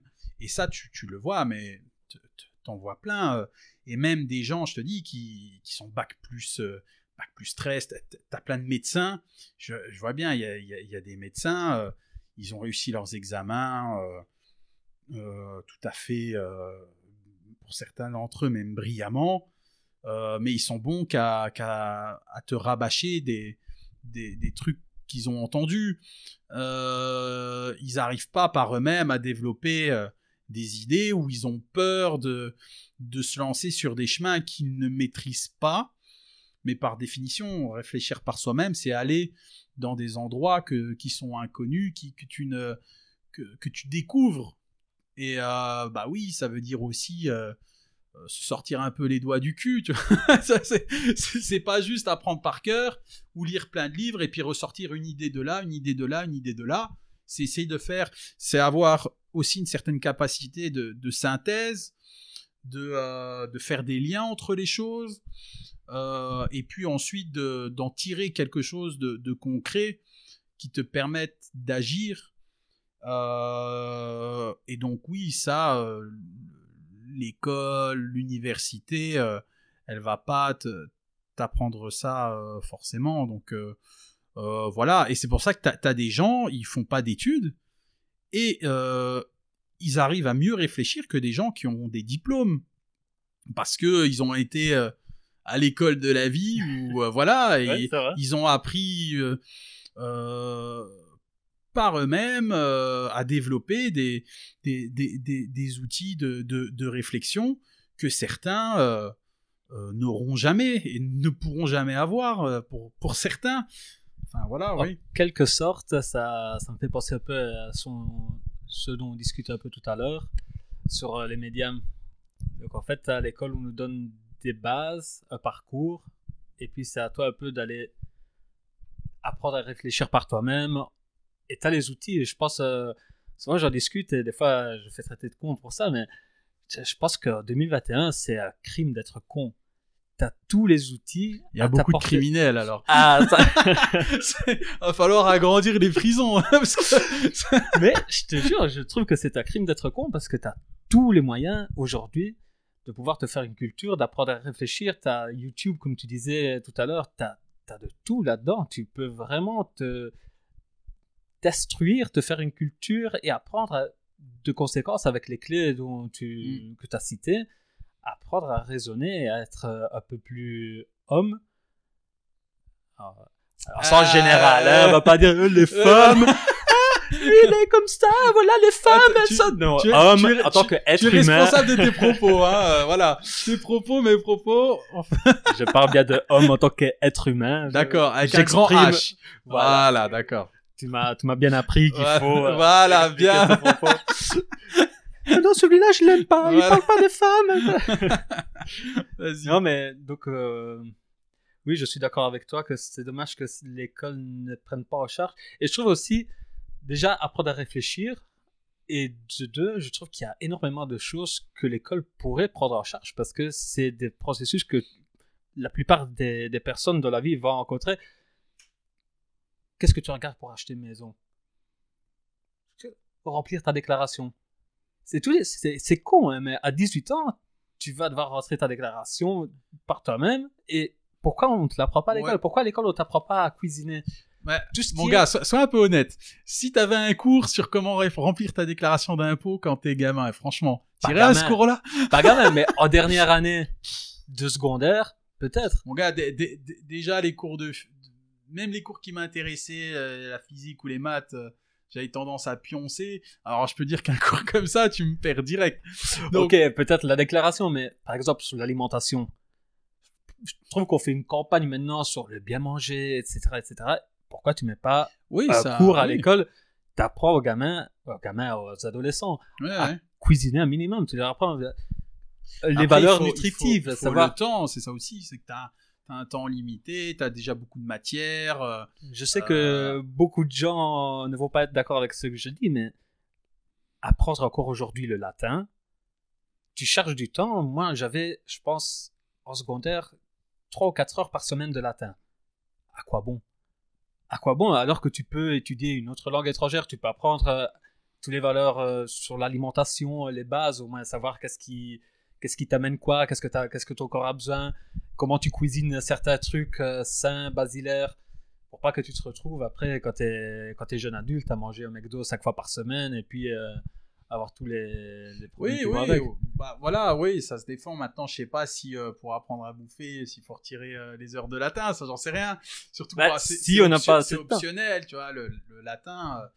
La majorité des gens, ils font pas spécialement de latin. Mais oui, je comprends ton, ton, ton idée, mais en vérité, il y a tellement de choses qu'il faudrait, euh, euh, qu'il faudrait euh, nous apprendre. Mais bon, tu apprendre aussi à- à se nourrir, des trucs comme ça, c'est peut-être aussi le rôle des parents, de la famille, et moins de l'école. Tu vois, il y a ça aussi. Mais vu que Euh. on voit très bien que ça marche pas super bien, comme pas tous les parents sont vraiment capables d'apprendre ça à leur fils, puisque on a un taux d'obésité les- qui est en train d'exploser. euh. Les miens, ils me l'ont pas appris, tu vois bien. ça, c'est clair. Par Ils m'ont, ils m'ont, ils m'ont appris, ils m'ont appris euh, la science, tout ce que tu veux, mais ça, non. Mais ils l'ont appris à tes frères. Ouais, ouais, ouais, ça. Non, mais par exemple, ça, c'était une question que je voulais aussi te poser. Par exemple, donc, Quoi, tu veux parler de mon poids, c'est ça? Oui, parce que j'ai écouté une de tes vieilles chansons où tu parles justement de, de ton Ah, t'es amour sérieux, pour en la plus bouffe. Oui, je suis sérieux. je t'ai dit, si tu veux, tu peux jouer ton joker. Ouais, Euh, non, je veux non, pas non, parler de ça ça. va, ça va. Et par exemple, voilà, dans ton cas, t'es médecin, donc tu sais exactement, t'as l'éducation pour comprendre ce qui se passe dans ton corps, les, les Ouais. bénéfices, les risques, etc. Et euh, Pourquoi, fous. pourquoi, pourquoi en étant médecin, j'ai encore un, un BMI supérieur à 30, c'est ça ta question? non, pas pourquoi, parce gaffe, que ça, tu- tu peux on avoir. va faire le remake de euh, Zidane et Materazzi en 2006. Fais attention à ce que tu dis. Hein. mais oui, bah, non, mais voilà, ce. Allez, c'est classique chez les médecins aussi d'avoir un peu un discours euh, hypocrite, de donner des conseils qu'ils n'appliquent pas eux-mêmes. Hein. T'as plein de médecins qui fument, alors qu'il n'y a rien de plus euh, destructeur pour la santé que le tabac. Euh, voilà, donc euh, ça après, c'est comme ça, chacun a ses contradictions. Moi, entre la médecine, la musique, bah, le temps pour commencer à aller faire du sport, c'est plus compliqué à trouver. Et puis, bon, voilà, moi, j'aime bien bouffer comme ça. Hein. C'est ton petit péché mignon. on va dire. Alors, bah voilà, voilà, c'est ça. À chacun son, euh, son, euh, ses, ses défauts, ses, ses petits euh, péchés mignons, comme tu dis. Euh, ça, à fait. voilà. Donc, il n'y avait pas un truc euh, spécifique par rapport à ça. C'est-à-dire? Je sais pas, que tu, c'est quelque chose qui t'a jamais posé problème de dire, ok, je veux maigrir. Ah, c'est- Ah, mais moi, j'aimerais bien perdre ou- du poids. hein. Non, Moi- mais moi, je, je veux, prends. je veux f- entreprendre les démarches pour. non, non, non, euh, mais ça, voilà, j'ai- ça, euh, euh, c'est-. Tout ça, euh, moi, ça fait. Je pense comme la majorité des gens qui sont en surpoids, la majorité des gens, ils aimeraient bien perdre du poids. Et euh, ils essayent de perdre du poids. Et moi, si je n'essayais pas de perdre du poids, je ferais 50 kilos de plus. Tu vois D'accord, donc, mais Mais donc après, tu entreprends des. Bien sûr, bien sûr, c'est pas. Moi, il faut perdre du poids. Tu n'es pas en bonne santé quand tu as un excès pondéral euh, important, ça c'est clair. Donc il faut viser euh, à avoir un poids euh, de forme. Mais bon, euh, après, tu as, l'idée générale et puis tu as la concrétisation où là, ça peut pêcher. Mais après, on n'a aussi pas les mêmes organismes, on n'a pas. euh, euh, Il y a plein de choses qui rentrent en jeu, tu as plein d'influences, euh, euh, l'environnement, la culture, la génétique, euh, tout ce que tu veux, qui, euh, qui peuvent faire que. Voilà, euh, moi, moi je te dis, si je n'essayais pas de perdre du poids, je ferais 50 kilos de plus. D'accord. Donc ça veut dire que quand même, t'as. Bah oui, j'ai cette conscience-là. Oui, J'ai conscience. cette conscience-là et, euh, et c'est des efforts quotidiens, mais qui sont, qui restent encore insuffisants, je veux bien l'avouer. Ouais, non, Euh, mais non, mais non. Mais déjà, si tu dis que. bah, ce serait, euh, Mais c'est pas une plus- normalité. Parce que tu as ça aussi euh, dans le discours des fois aujourd'hui. euh, on parle de grossophobie, enfin, des trucs, des délires, tu vois, où justement il y a cette idée, oui, il faut s'assumer. euh, non, c'est pas un état normal. Voilà. Merci. T'as- Firas. Ouais, non, mais- Merci. voilà, quand t'as euh, 60 kilos en trop, t'as 60 kilos en trop. T'es pas en bonne santé, tout ton organisme, il ne fait que te dire que euh, ça ne va pas. Euh, tu développes après des, des problèmes de- d'hypertension artérielle, de, de diabète. de- donc, euh, euh, tout ça, ce sont des démonstrations que ton corps, il n'est pas fait pour être comme ça. Donc, entretenir un discours où euh, il s'agit de considérer que c'est une situation euh, normale et que euh, ça doit le rester, non, ça c'est ça c'est de la connerie, ça c'est de la connerie. Et il faut inciter les gens effectivement à avoir une bonne alimentation et à faire du sport. Mais tu peux faire ça même en le faisant pas toi-même. L'un n'empêche pas l'autre. hein. Moi, c'est ce que je dis à mes patients. hein. Je dis, euh, oui, il faut bien manger, éviter les, les choses euh, trop sucrées, euh, trop de graisse. Mais bon, voilà. le soir, je commande ma pizza si, genre, si j'ai la flemme de me faire à manger et que j'ai rien d'autre sous la main, tu vois. Parce qu'il y a ça aussi. On a un rythme de vie, on a un mode de vie qui facilite Ouais, les vrai. excès. Et, et voilà, c'est tout. C'est Ça aussi, c'est anormal. Tu vas dans un supermarché et tu as les fruits et légumes que des fois sont plus chers que l'hamburger surgelé. Ouais. euh, Bien- bien sûr. Et puis qui sont derrière, euh, d'abord tu rentres dans le supermarché, c'est d'abord les tout ce qui est euh, les, choses les plus sucrées, les, euh, les premiers rayons, c'est. Ah, je les- sais pas où tu vas au supermarché. ouais. Ah, peut-être pas au même. si tu vas chez Paki, c'est peut-être pas si les tu vas au Paki, hein, mais- oui, tu auras. Ah, écoute, peut-être que tu vas au truc bio avec directement les fruits, les non, légumes. non, dans les Tu vas supermarchés. à n'importe quel supermarché. euh, été au Lidl euh, tout à l'heure. Le premier rayon dans lequel je suis tombé, c'est directement euh, tout ce qui est euh, chocolat, etc. Toutes ces, toutes ces cochonneries-là. euh. Ah oui, bon, voilà, c'est vrai que oui, Colruyt aussi. Carrefour et Deleuze, par contre, ils mettent d'abord les fruits et légumes. Ouais, ouais, je sais pas. Enfin bon, c'est un détail. Oui. mais, bah oui, mais c'est vrai que je suis d'accord avec toi. C'est, c'est vraiment quelque chose de, de dégueulasse. Qui mettent, euh, pas les gros, hein. non, mais je dis qu'ils mettent euh, moins cher euh, des, de la bouffe artificielle comme ça. Que, en plus, je comprends pas comment c'est possible que ce soit moins cher, un truc industriel, produit en usine et tout, de fruits qui, qui poussent de la nature. Mais après, maintenant, t'as, as besoin de, de tout ce qui va avec. Mais Ah même. ouais, je suis d'accord. Je, je suis d'accord, mais bon, voilà. faudrait mettre une taxe pour taxer encore plus parce que je pense qu'ils les vont introduites récemment.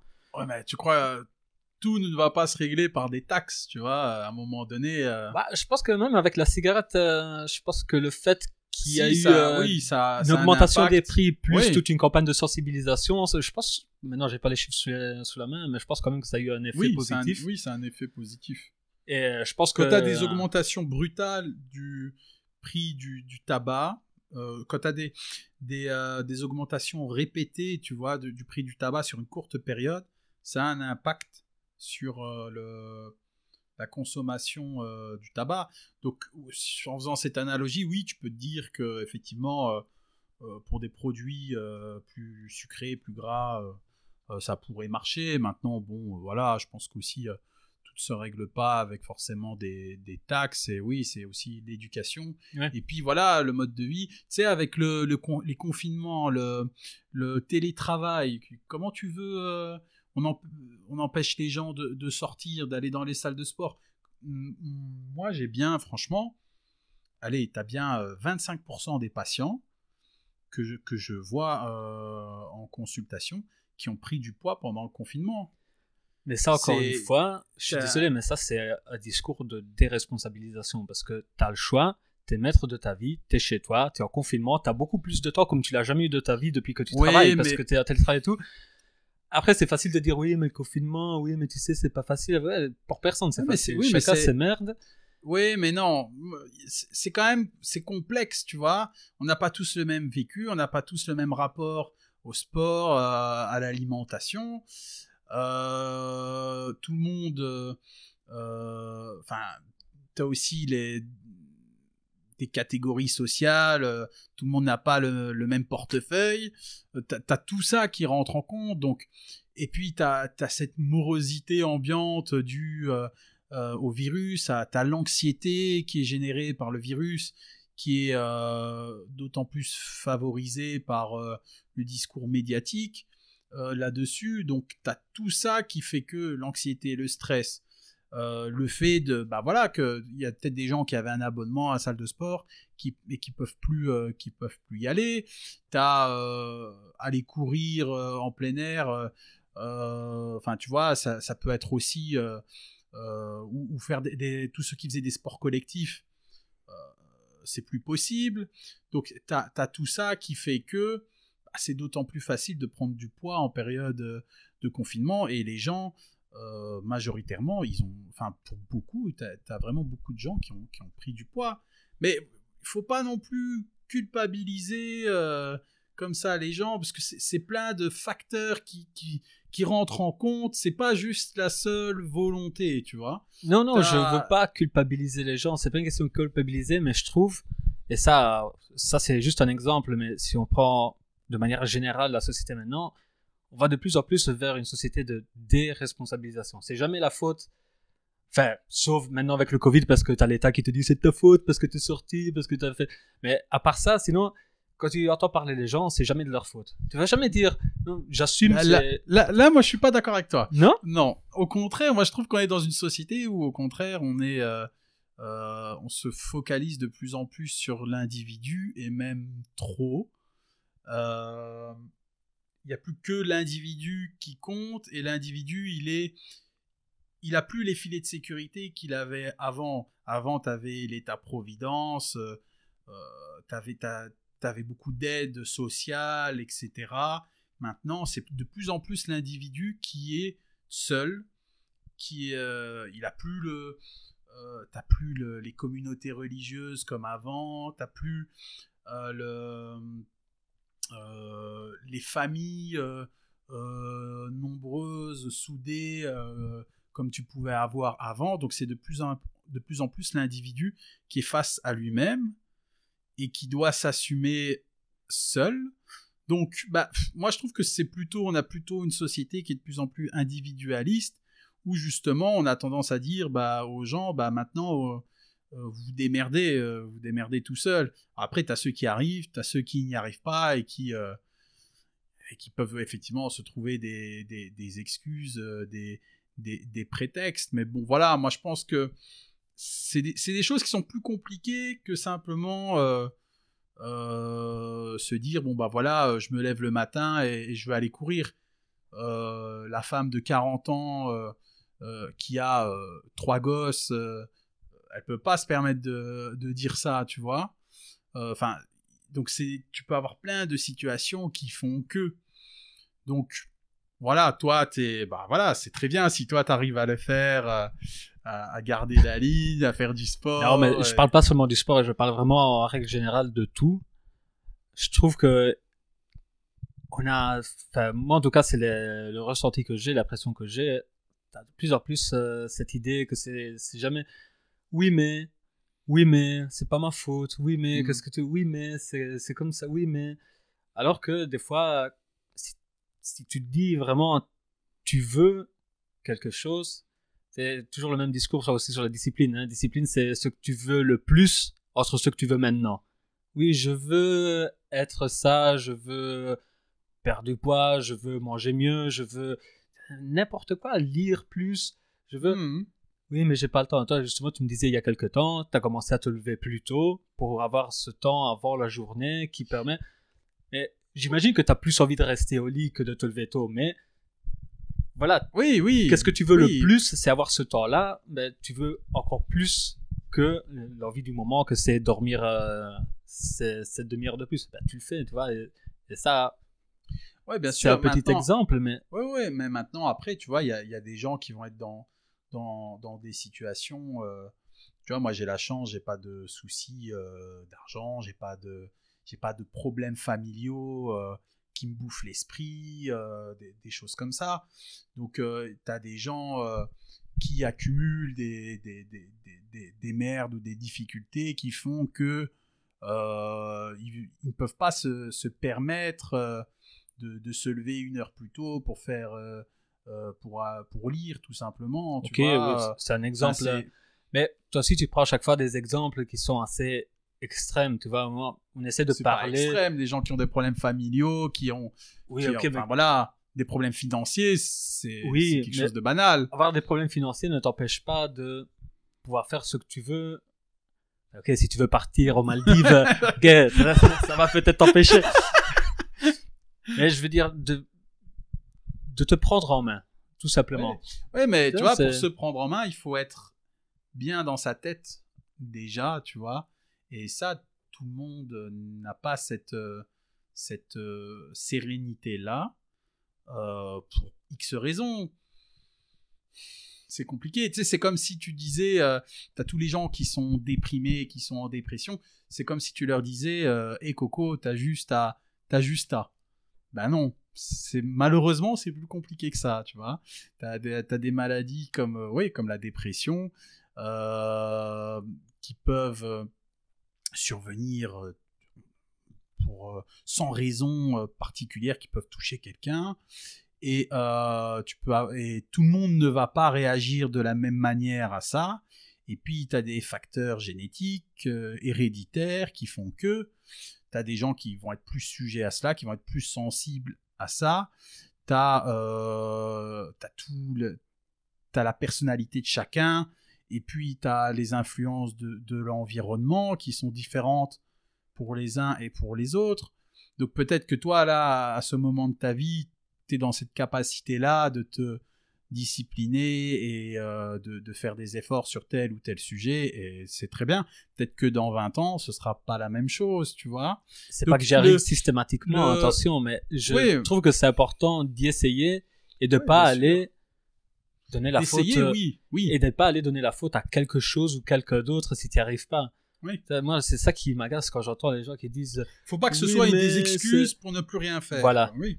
c'est c'est vraiment ça et je trouve qu'il y en a enfin, de plus en plus c'est- je sais pas en tant que homme avec le H majuscule qui inclut toute la catégorie humaine Ça va, ça va.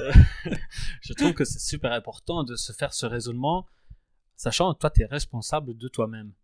Et de partir avec cette idée dans la tête, euh, que ce soit la journée ou même euh, le reste de ta vie, si, si tu pas content avec ta vie, ben, rappelle-toi que tu es le seul responsable, que tu peux aller chercher, oui, mais c'est parce Oui, que celui-là m'a fait ce coup de Voilà. pute, c'est parce que a- celui-là m'aime pas, donc il m'a mis le bâton dans les... Ok, mais au final, c'est toi. Et tu peux continuer à te plaindre des, adver- des adversités que tu as eues, de, du mec que tu as fait le coup de pute, etc. Mais au final, tu vas rester où tu es parce que tu décides pas de te prendre en main, parce que tu vas dire de toute façon, c'est pas ma faute, c'est pas ma faute, qu'est-ce que je peux y faire? Alors que si tu acceptes de prendre la responsabilité, même si effectivement tu as eu des, des trucs comme ça, mais le fait de, de te pleurer dessus, ça, ça va rien changer. Tu vas rester dans ta merde. il y a- y a- en fait, il y a une différence à faire entre. euh, moi, ce que j'essaye de te dire, parce que nos discours sont pas opposés, ils sont pas contradictoires. C'est moi ce que je te dis, c'est que tu as, il faut reconnaître que il y a une complexité de, facteurs et de, euh, de conditions qui font que euh, ça peut être euh, parfois difficile pour des individus de, sortir de, telle ou de telle situation compliquée. Et toi, tu me dis, bah, in fine, c'est quand même la responsabilité de chacun. C'est à toi de, c'est par toi que la solution, elle va sortir. Tout à fait. Voilà. Mais donc les deux sont vrais. C'est-à-dire que, effectivement, in fine, la clé, c'est toi. C'est toi, c'est ton choix, c'est euh, tes décisions, et c'est ta volonté. Euh, mais tu dois faire au milieu de, de, toutes- de tous ces facteurs qui, eux, dépendent non pas de ta volonté, mais mm, pas tous en tout cas, mais parfois de- des facteurs externes. Et donc, tu vas devoir euh, jouer sur, euh, sur ta volonté propre pour Bien t'en sûr. sortir. Maintenant, parfois, ce sera. Parfois, tu vas arriver à des, des impasses où euh, le chemin, il est compliqué. Le chemin, il est compliqué. Mais oui, c'est. Les, nos deux points de vue ne sont pas. euh, il faut pas que, effectivement, le fait que les situations soient complexes et, euh, et, et des influences externes, que euh, cela serve de prétexte à ne rien faire et à Voilà. délaisser sa responsabilité individuelle. Mais j'entends aussi très bien ton point de vue, dans le sens que je suis tout à fait d'accord que chaque histoire est différente, chacun a son vécu, ça. chacun a sa force, qui peut être différente de la force de quelqu'un d'autre à ça. réagir à une situation. Mais par contre, baisser les bras et... Voilà. Mais il faut pas non plus avoir l'excès inverse et nier effectivement tout- tous les, les facteurs externes, Ah, tout à fait, etc. tout à fait. et dire euh, euh, que ça ne dépend uniquement que de ta volonté propre. Parce que ça, c'est ça, non, c'est pas. Non, bien sûr, il c'est- faut pas hésiter. pas vrai. Et, et ça, ce, ce discours-là, tu vois, c'est un petit peu. euh, c'est comme quand on, tu entends, euh, tu vois, pour euh, faire un peu le lien avec ce qu'on disait quand on parlait des identités, des origines, etc. Euh, quand tu parles des, pays africains, souvent tu as, ce débat-là. Est-ce que tu, peux, tu peux avoir des gens qui considèrent que c'est la faute, qui remettent la, faute de leur situation, de la situation actuelle dans certains pays africains sur les anciens colonisateurs. Et puis à l'inverse, tu as euh, les anciens colonisateurs qui disent bah non, c'est vous, on n'est plus là.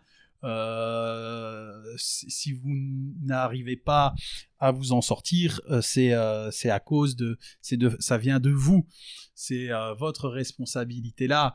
Donc t'as aussi ça, ça, rejoint un petit peu ce, qu'on dit, euh, mais les voilà les deux sont vrais, c'est-à-dire que euh, pour le, continent africain, tu as une, une responsabilité qui est de qui relève du pays euh, euh, de, chaque pays de euh, des, dirigeants qui, euh, de, vraiment de, facteurs internes qui, qui sont propres à, à, chaque pays.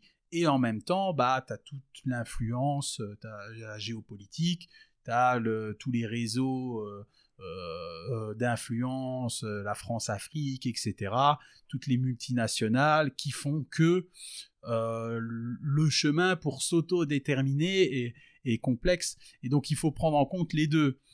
Euh, à la fois les influences externes et euh, les politiques agressives qui peuvent être menées par les, anciens colonisateurs et en même temps les défauts de chacun, de, de- les faiblesses de chaque État, euh, de euh, la corruption, euh, voilà. Euh, et il faut, il, faut prendre en compte les deux aspects pour avoir une vision Oui. globale et pour éviter de tomber dans un discours caricatural.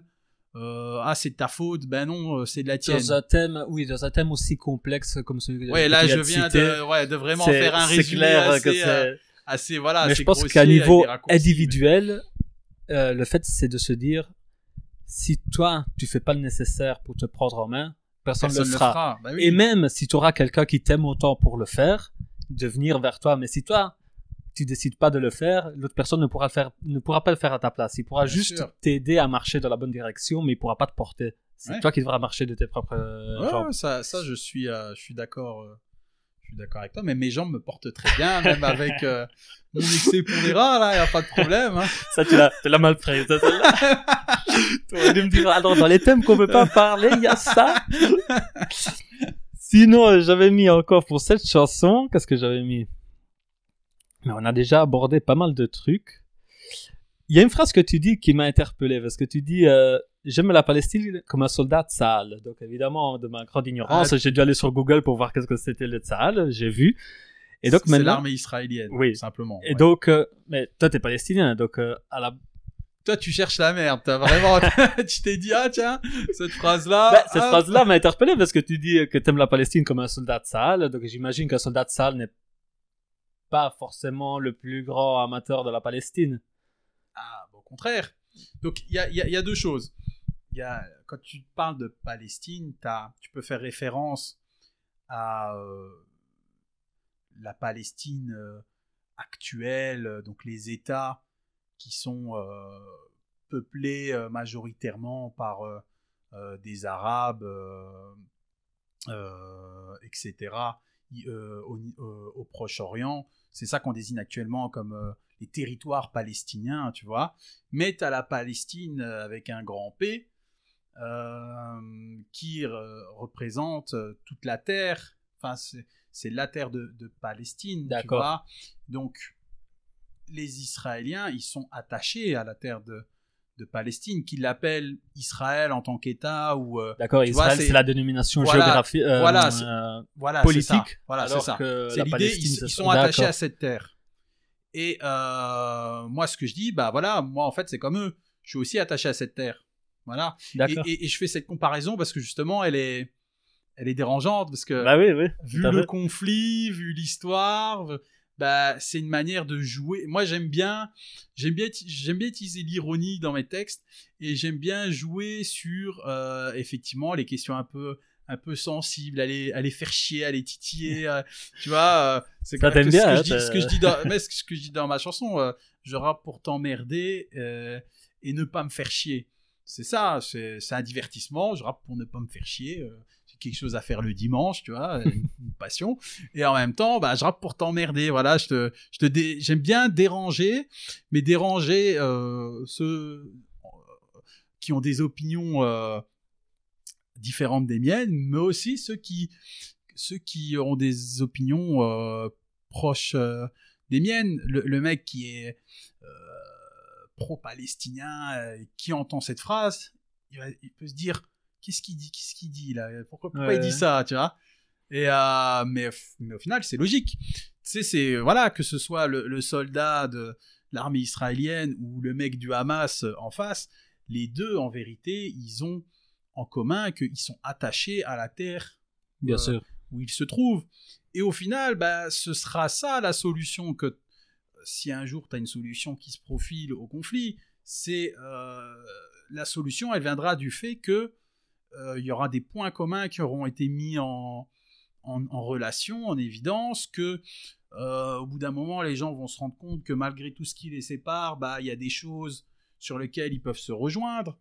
Donc c'est ça, c'est ça qui est Ouais. qui, les- qui- qui- qui est important. Et moi, tu sais, je, je vais te raconter une histoire. Euh, donc, quand j'ai voyagé, euh, c'était euh, quand j'étais dans le désert de... Merde, j'ai oh, déjà oublié le nom. C'était à une époque pré-Covid, pré-covidienne. Ah oui, je me souviens en, de en- cette. en Bolivie, voilà, j'étais en Bolivie, dans le, le désert de, de sel. Oh, comment il s'appelle? Ah, je vois les images, mais je... J'ai plus le nom en tête. Ouais, j'ai plus le nom en tête, je te dis, c'est c'est trop loin. et euh, donc j'étais en, vacances là-bas. On visitait euh, le, le, le désert donc pendant 3-4 jours. Et euh, donc c'est, on était entre touristes, il y en avait de tout horizon, et tu avais un, un Israélien dans l'eau. Et on, on se trouvait dans un petit village perdu au milieu, euh, au milieu du désert. Euh, donc t'avais, enfin voilà, c'est vraiment perdu dans les dans les montagnes et euh, on se retrouve, on est à la table avec euh, tout le monde en train de manger, tout le monde qui se présente, qui dit bah voilà, moi je viens d'Allemagne, je viens d'Italie, etc. Et puis donc lui il dit ah bah voilà, moi je suis israélien. Et puis moi je moi j'étais juste à côté. Puis je regarde, je dis ah bah tu sais, tu sais quoi, moi je suis d'origine palestinienne. Et là, voilà, tu vois, silence, silence de plomb, tu vois. Et euh, bon, voilà, le mec était un petit peu perturbé, euh, mais bon, voilà. Et euh, après, je le revois dans la soirée et on discute ensemble. Et en fait, ce mec-là, tu vois, les Israéliens, quand tu vois un, un jeune Israélien, homme ou femme, ils ont tous fait leur service militaire. Donc Ils ont un service c'est un militaire service qui est long, militaire non qui est avec un rappel euh, régulier. euh, ça, je sais pas s'il y a des rappels, mais c'est un service militaire obligatoire, Ouais. tu vois.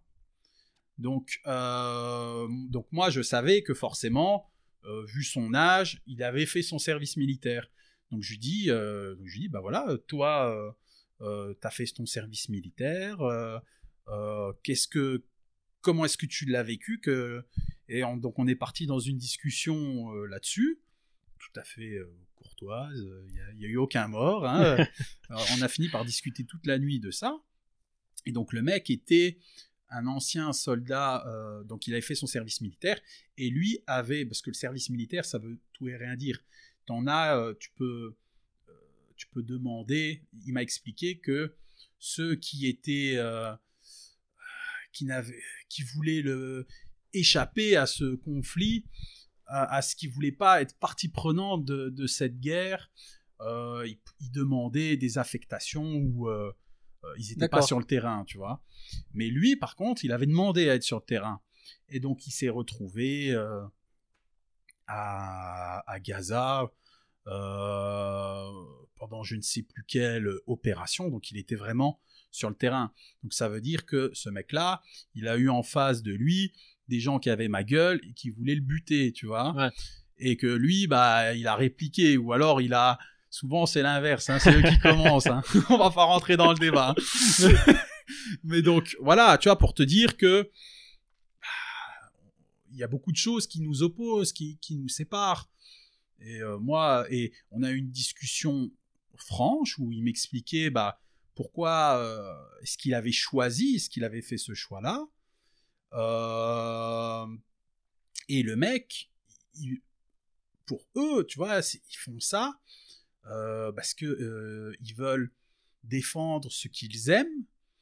Et pour eux, en, face de eux, ils sont persuadés que ce sont des, terroristes, que ils, ils sont perplexes, ils ne comprennent pas pourquoi les gens d'en face les détestent. Tu vois, mais euh, et euh, donc pour eux, ils sont dans la position entre guillemets du, gentil. C'est ça ce qui ressortait de, son discours.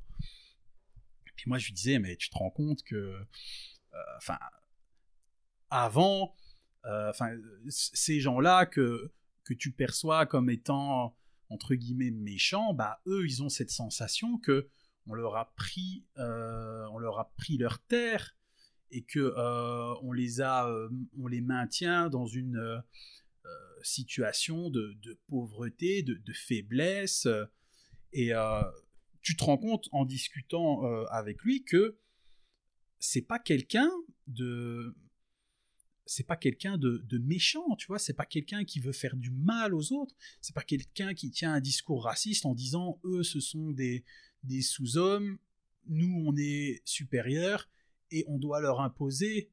Non, c'est des gens, ils sont, ils sont bouffés par la propagande de leur État. Euh, C'est un discours, il m'a sorti un discours de propagande.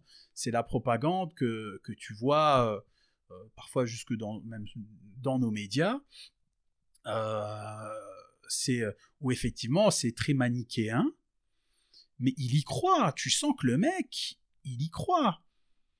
Il, il est persuadé que il est, il, il- il- est du côté de la justice, tu vois. Hmm. Donc, ce mec-là, il a pas un mauvais fond. Tu vois, quand je discutais avec lui, on s'entend- on s'entendait bien, on a. euh, et lui aussi, je pense qu'il sentait que, bah voilà, moi, j'étais pas quelqu'un. J'étais ouvert à la discussion, je, je voulais pas la.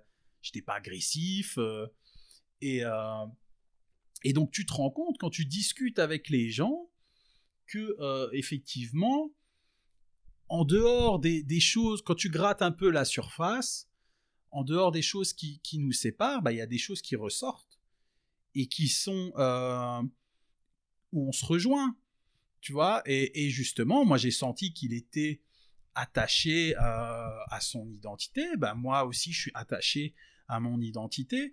Lui, il est attaché euh, à cette terre de Palestine qui représente quelque chose euh, symboliquement pour lui. Bah, moi aussi pour lui encore plus que moi, parce que moi j'y vis pas, tu vois, moi je vois Ouais. ça de loin. Moi, tu sais, je, je dis je suis d'origine palestinienne, etc.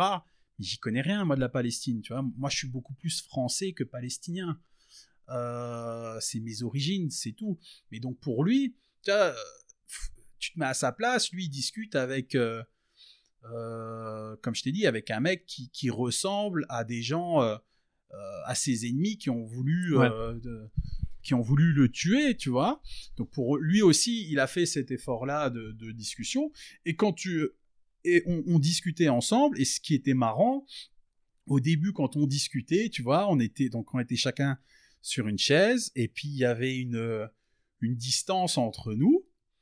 Et puis au fil du, de la discussion, tu vois, euh, on, on se rapprochait parce qu'on était euh, pris dans la discussion et donc euh, t'es, et puis au final, tu vois, donc même le rapprochement, il, il devient même physique, Ouais. tu vois. il se manifeste visuellement dans la discussion. Parce que quand tu te rends compte que le mec en face, ben voilà, il te veut pas du mal, il est persuadé euh, que lui, il est dans le bon, bah après, tu peux discuter sur pourquoi est-ce que tu penses ça Qu'est-ce qui te fait penser ça et, regarde, moi, je te donne ma vision des choses, je te dis ce que moi, j'en pense, et euh, tu vois bien qu'il y a... On confronte des arguments, et, euh, ça fait réfléchir. Et, moi, il m'a fait réfléchir. Et lui aussi, j'ai bien vu. Lui, quand je l'ai vu le lendemain matin, j'ai compris qu'il n'avait pas dormi de la nuit, tu vois. il avait fait que cogiter sur ce qu'on avait dit. Et, euh, moi aussi, ça m'avait fait réfléchir. Donc, en vérité, il y a plein de choses sur lesquelles, quand tu as des conflits comme ça qui, traînent, etc., il faut, euh, au bout d'un moment, se...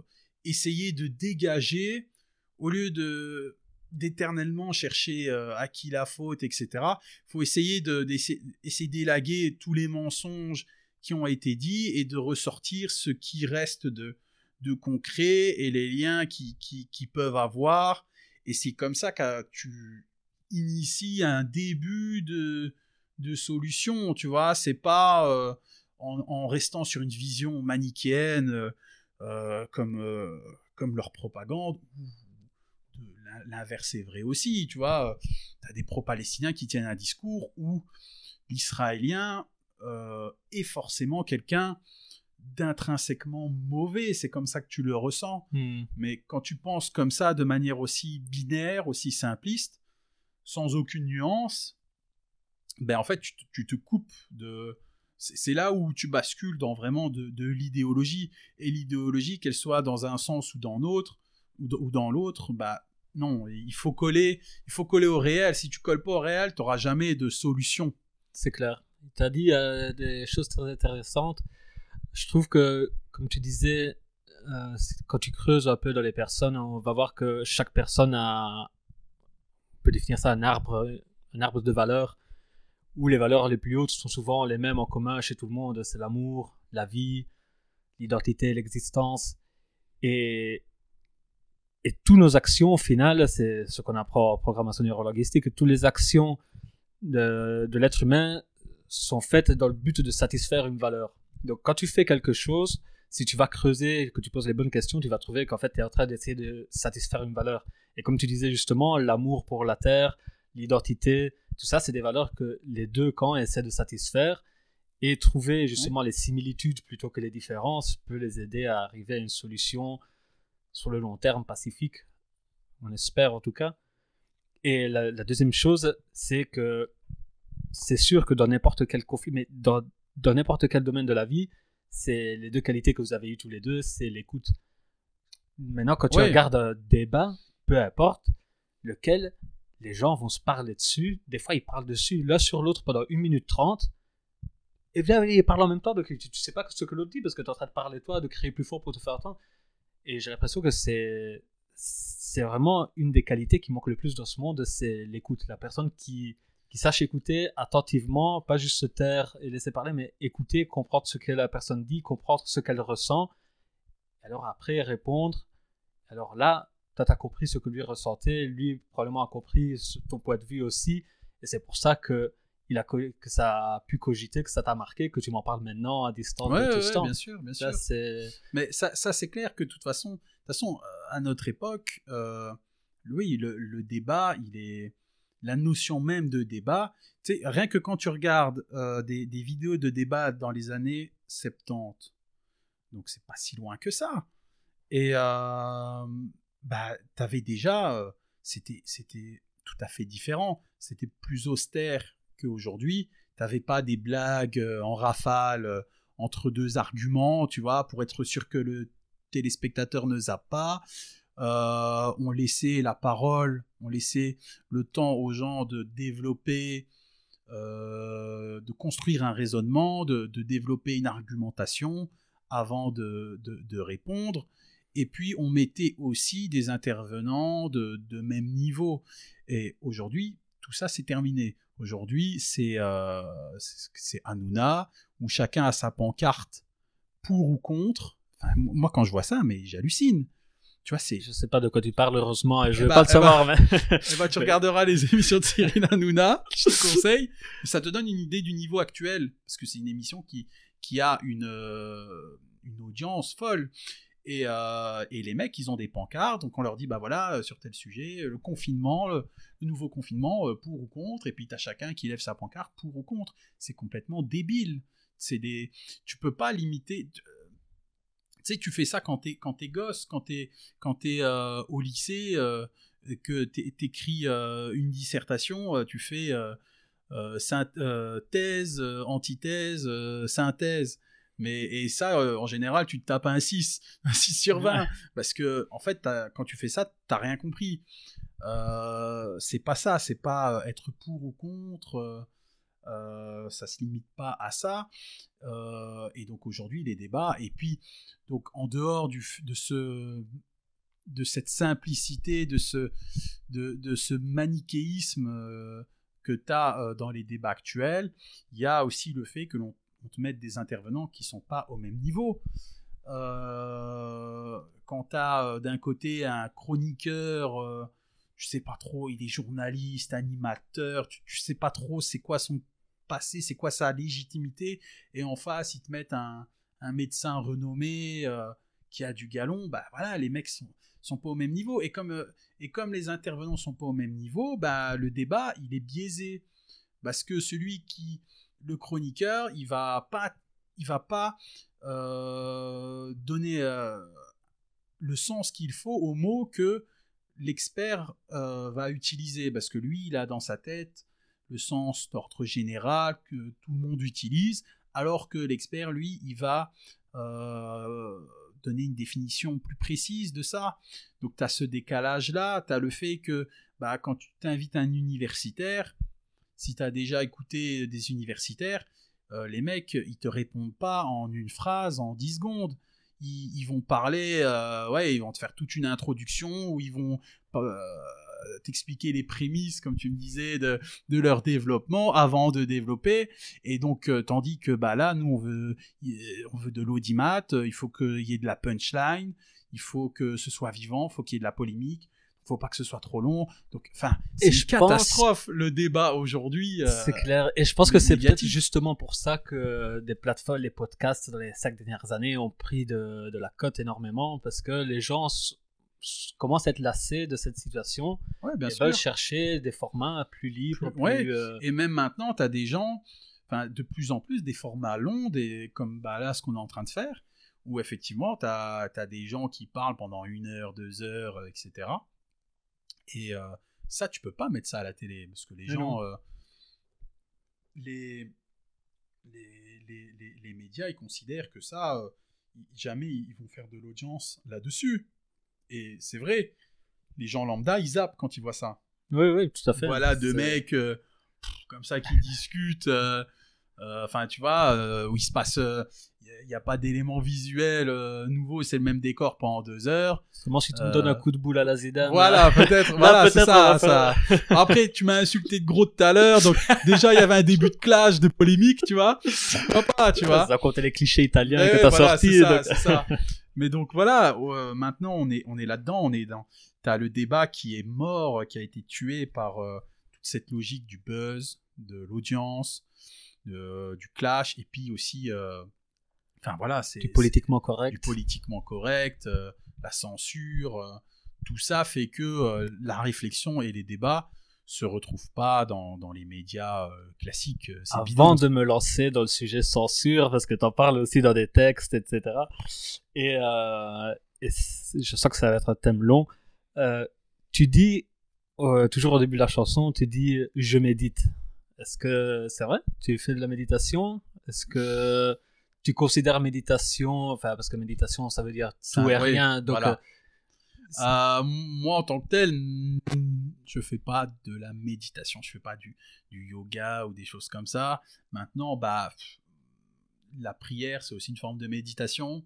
Tout à fait. L'écriture c'est une forme de méditation aussi, je l'interprète comme ça. Donc de cette manière-là, oui. De cette manière-là, oui, mais prends pas cinq minutes, euh, voilà, dans la position du lotus, oui. à, tu vois, à, à essayer de penser à rien. Ça, je ne fais pas. Je caricature. hein. Je, Oui, oui, bien sûr. je, je ne veux pas, je ne reproche pas les gens qui font ça, euh, quoi que ce soit. hein. Mais voilà, je, blague. Mais euh, oui, il y a- tu peux trouver des formes de méditation dans, dans plein de, dans plein de choses. C'est au final, c'est réfléchir sur soi-même. Quand tu pries, tu sais ce que tu fais aussi. Euh, quand tu euh, quand tu écris et que tu t'auto-analyses euh, comme ça, c'est ce que tu fais aussi. Tout à fait. C'est pour moi, c'est ça méditer. Et est-ce que tu ressens des bénéfices? Parce que là, maintenant, ça a été prouvé scientifiquement que la méditation a des bénéfices énormes sur la santé, sur le corps, sur la, sur la tête. Surtout, ça, ça régénère les cellules du cerveau. Il y a des En tout cas, il n'y a pas de bénéfice sur la perte de poids. ça, ça, je peux te le dire. Ça, ça marche pas. Si tu essayes de prier pendant 48 heures consécutives sans rien faire d'autre, peut-être que... Mais ne serait-ce que pour ta, c'est les bienfaits, c'est la sérénité que tu en Oui. retires, c'est le calme, le, voilà, c'est ça le, bi- le bienfait, le bien-être. Et Gandhi Ça, avait dit important. que si on apprenait, pour revenir sur le thème de l'école, si on apprenait à l'école la méditation, après avoir Ah, quel on type peut de apprendre la prière à l'école, bien Ah entendu. Il y a pas de souci. laquelle? Si tu- ça, il y a pas de problème pour tes gosses, je peux leur apprendre. Je pense qu'il apprendra voilà, une autre type de prière. Mais, Non, au mais final, oui, je trouve oui, que la euh. prière, comme tu dis, c'est une forme de méditation et peu importe la religion que tu prends, Bien sûr. au final, Oui. c'est la connexion avec ce qui a plus grand que toi. Tu peux l'appeler Voilà. Dieu, tu peux l'appeler univers, amour, la vie, tu, tu peux choisir le terme que tu veux, mais je pense que dans la société occidentale maintenant, c'est le fait qu'on a eu cette, euh, cette laïcité qui est arrivée fortement dans les dernières années, tu vois, qui a effacé, a voulu rejeter tout ce que c'était de l'Église. Je vais pas dire à juste titre ou à mauvais titre, hein, je constate juste les faits. Ben, je trouve que ça a laissé une grosse lacune. Je pense que c'est aussi pour ça qu'il y a plein de gens qui commencent maintenant le yoga, la méditation, que ça, parce qu'il y a Oui, il y a un, un besoin. manque spiritu- de spiritualité qui n'a pas été Ouais. remplacé depuis que la Ouais, tout à fait. l'Église a. les gens recherchent d'autres formes de spiritualité que parce que justement il n'y a plus l'influence de la religion qui offrait ce choix-là, donc ils recherchent la spiritualité dans le sport, dans dans euh, le, yoga, la méditation, tout ce que tu veux. Oui, euh, ils recherchent, tu as cette recherche-là, parce que même si les gens euh, ne croient pas euh, en Dieu ou en une force supérieure, il y, a- il ce besoin-là, je pense, qui est commun à tous qui est de, un besoin de, transcendance, de donner sens à ce que l'on est, à ce que l'on fait. Et ça, tu peux le trouver, euh, tu peux trouver ça euh, euh, le plus simple. Bon, bah, c'est de passer par la religion. C'est historiquement, voilà, c'est le plus logique, mais t'as plein de gens qui trouvent ça dans d'autres choses, même dans dans les rituels. T'as as une forme de, t'as des gens qui sont pas du tout croyants, mais qui s'imposent des choses qui ressemblent à des rituels. Par exemple, le- les, les véganes qui se donnent des, des interdits alimentaires, euh, c'est les religieux qui ont inventé ça. hein. Ouais. Donc c'est aussi une manière pour, pour eux de se définir, de définir un mode de vie, une hygiène de vie. Euh, et donc ils peuvent retrouver aussi une spiritualité là-dedans.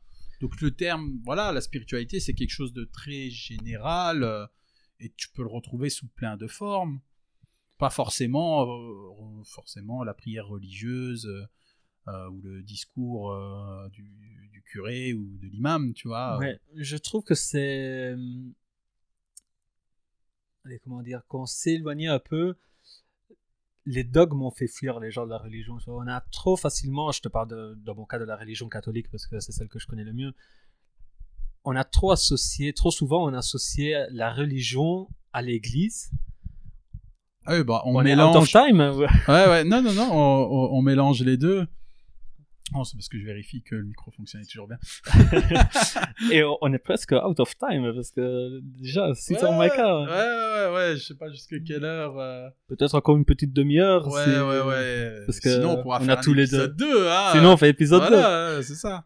Mais oui, donc comme je disais, c'est c'est vraiment le fait que souvent j'entends dire oui, mais l'Église a fait ça dans le passé. Et, et les gens ne comprennent pas que l'Église est une institution religieuse. C'est pas la religion. Tu tu peux pas associer Dieu à l'église, comme tu peux pas associer, je sais pas, je m'avance, mais je connais pas bien la religion musulmane, je pense pas que tu peux identifier Dieu avec l'imam. C'est pas parce que l'imam a fait quelque chose de mauvais que tu vas dire Dieu est mauvais. Eh ben ça, il faut expliquer ça aussi.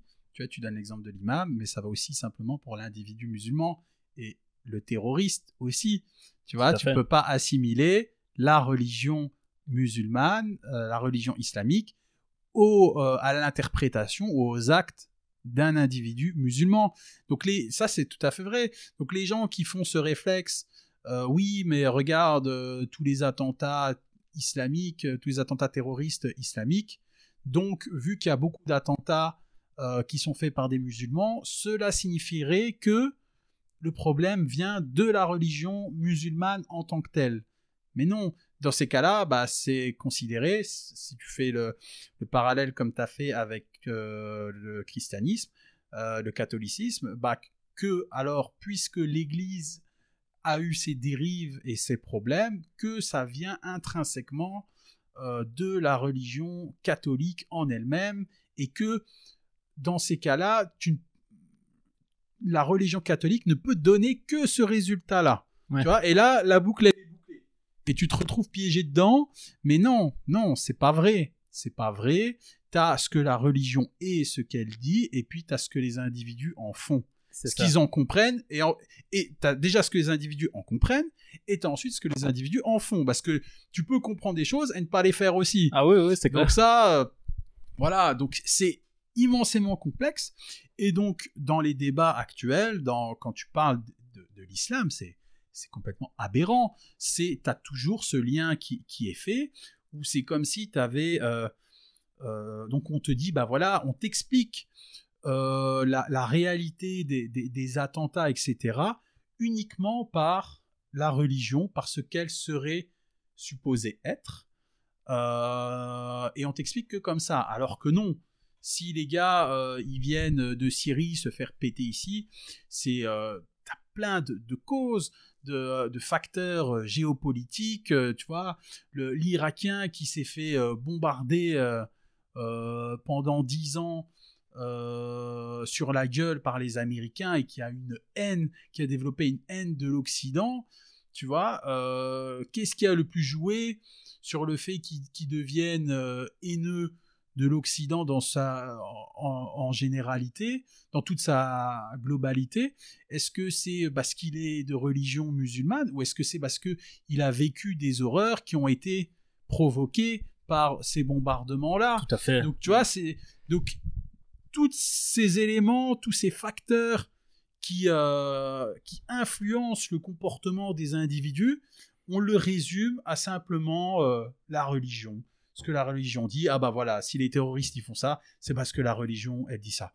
Donc ça c'est tout le discours que tu entends, les Éric Zemmour, les machins sur les plateaux de télé qui est ré- répété, rabâché à longueur de journée, enfin qui, d'une euh, c'est vide. En, réalité, c'est vide. La chose que je trouve difficile, enfin difficile pour moi, parce que comme je t'ai dit, je connais pas bien euh, le Coran, la religion musulmane, euh, c'est qu'il y a des passages clairs et nets dans le Coran où on incite à la jihad, comme, attention, il y en a aussi dans la Bible. Tu, vois, tu lis le Deutéronome, c'est un livre où tu as les pires choses, tu dois euh, tuer la femme parce qu'elle a été fidèle, tu dois faire ci, tu dois faire ça.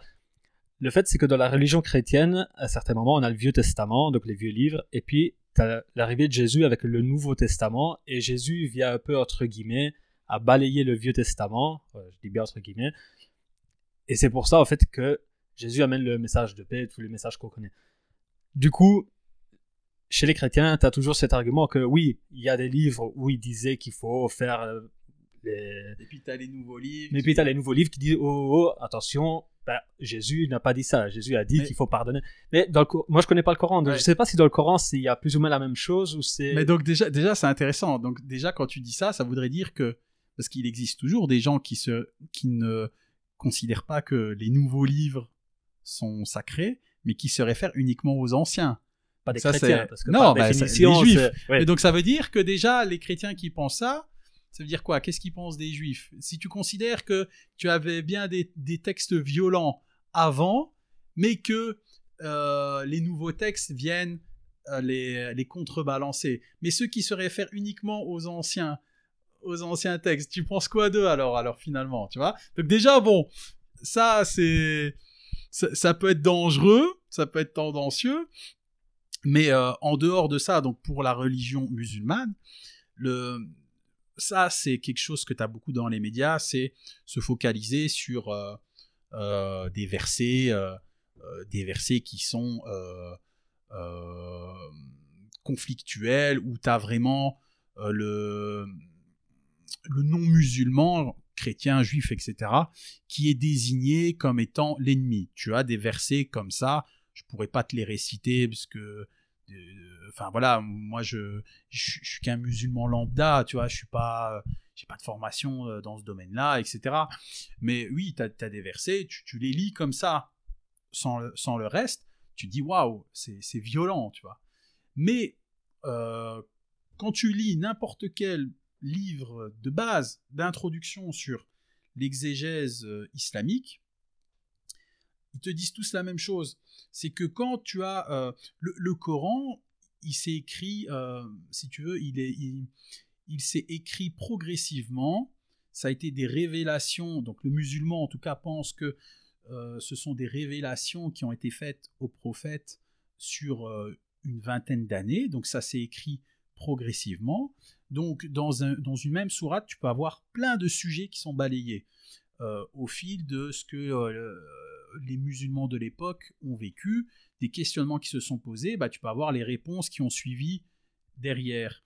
Euh, et donc, au sein du, du, Coran, tu vas pas avoir pour un sujet un verset seulement qui, qui s'en rapporte. Tu vas avoir à différents endroits du Coran, pour le même sujet, pour le, le même thème, des, des versets différents qui vont aborder cette question-là.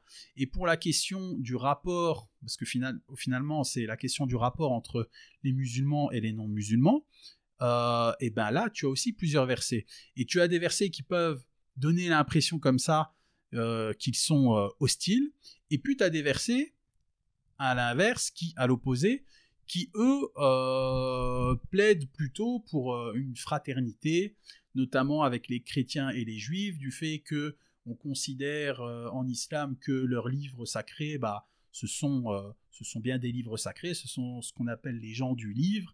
Donc finalement, c'est c'est une seule et grande même religion que nous on considère que le, prophète Mohammed a, a été jusqu'à parfaire. Mais donc, tu as, comme ça des versets à la fois, entre guillemets, hostiles, aux, aux non-musulmans et d'autres versets qui sont au contraire euh, beaucoup plus euh, fraternels, euh, beaucoup plus pacifiques, ouverts, etc. Donc, c'est pas parce qu'il y a une schizophrénie, c'est simplement que, comme je t'ai dit, le Coran, il s'est fait en fonction des événements, il s'est construit en fonction des événements de la vie du prophète, et donc que dans ces événements-là, tu as eu des, moments euh, de euh, d'échange et de fraternité avec des communautés euh, non musulmanes, chrétiennes, juives, etc. et à l'inverse, tu as eu des moments de conflit, et de conflit, parfois conflit armé. Et c'est toute l'histoire de, l'islam, c'est euh, co comment est-ce que la communauté musulmane a été euh, harcelée pour ses propos, pour leurs idées, pour euh, l'idée du Dieu unique. Euh, quand tu avais à la Mecque les tribus qui, elles, euh, étaient des tribus polythéistes et qui avaient le pouvoir sur la Mecque et donc qui voyaient d'un mauvais œil cet individu qui venait parler de Dieu unique et, et, qui remettait en cause profondément leur, leur pouvoir finalement, leur idéologie même. Donc ça, c'est toute l'histoire de, du, du, début de, de, de, de l'islam. Et donc, tu dois, ce genre de versets, ils doivent s'intégrer dans un contexte plus, plus global, avec les autres versets qui abordent le même sujet, mais avec ce contexte historique dans lequel euh, ces versets ont été révélés. Et donc, en fait, ces versets, ils sont pas en opposition, ils se complètent. C'est euh, moi comment je les vois à mon humble niveau, c'est d'un côté, bah, on te dit comment te comporter avec les non-musulmans en temps de paix, et de l'autre côté, c'est comment on te dit de te comporter en temps de guerre. Donc, le chrétien, moi, moi c'est comme ça que je le vois. Le chrétien qui, euh, voilà, toi, t'es chrétien, tu ne, tu ne viens pas euh, m'emmerder, tu ne m'agresses pas, t'es sympathique, bah, je t'invite chez moi, tu vois, y a pas de problème. Mhm. T'es es là, je t'invite, euh, je t'offre un café, si t'en veux un deuxième, je t'en donne un deuxième, il y a pas de problème. Il y a pas, y a pas de souci.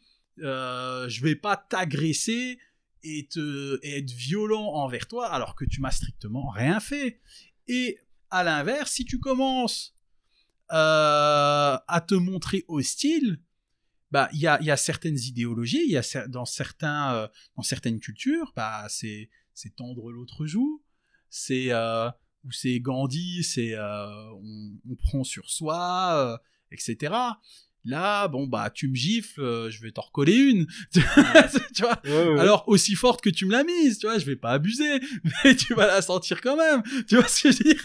Donc c'est ça, c'est ça l'idée. C'est juste que ces- versets-là, ils sont à intégrer au contexte global dans lequel ils ont été révélés et à intégrer aux autres versets. Ils sont pas en opposition, mais ils abordent en fait des situations qui sont différentes. Euh, chaque verset, dans chaque verset qui a été révélé à cause d'un événement euh, précis euh, de la vie du prophète, il faut en tirer les enseignements plus globaux, ça. plus généraux, qui peuvent être utilisés euh, 14 siècles plus tard. C'est ça. Tu vois? T'as la même chose dans, dans les évangiles. Si, si tu prends les évangiles et tu les lis d'un œil même athée, si tu essaies d'extrapoler juste les messages, tu vas retrouver les mêmes choses que tu trouves dans les, dans les messages New Age, dans les trucs de spiritualité euh, que c'est très à la mode maintenant en Occident. Et c'est juste, c'est les mêmes messages, c'est vraiment Ouais. les mêmes, mais juste parce que c'est religieux, c'est de la merde, alors que ton truc euh, New Age, parce que c'est New Age, c'est bien. Ouais, voilà. Alors il faut, ben, Ouais, il y a une tendance à dénigrer la religion maintenant euh, et à ben voilà, on, on vit dans une société qui est de plus en plus athée, matérialiste, mais euh, combien de temps ça a duré, ça je sais pas.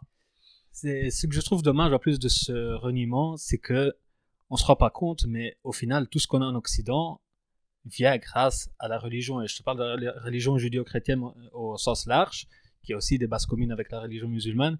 Mais des trucs basilaires comme ne pas tuer, tu dis bah oui, je ne veux pas commencer à tuer les gens. Oui, mais avant c'était pas comme ça. Avant, il y a eu, il y a eu une loi religieuse qui a dit tu dois pas tuer ton prochain, tu dois pas faire, tu dois pas voler, tu dois Ouais. pas, parce que sinon, on oublie tout ça, tout ce qu'on a et tout ce que la religion nous a, ça a donné aussi énormément de mal. Mais encore une fois, c'est pas la religion elle-même qui a donné le mal. La religion elle-même a toujours juste enseigné le bien, l'amour. C'est après l'Église, les prêtres, les... Voilà, c'est ça. c'est l'homme qui a fait le mal. Voilà, c'est ça. Pas la, la religion et le Dieu. Et ça, on l'oublie, c'est dommage. Mais parce oui. que- Tu sais, le mec, voilà, les... tu, tu vas trouver des chrétiens ou... qui euh, vont faire, euh, ils vont prendre de leur formation, de leur éducation religieuse, ce qu'ils veulent pour euh, justifier d'être gentil avec toi ou d'être agressif. Et c'est fait. pareil pour les musulmans.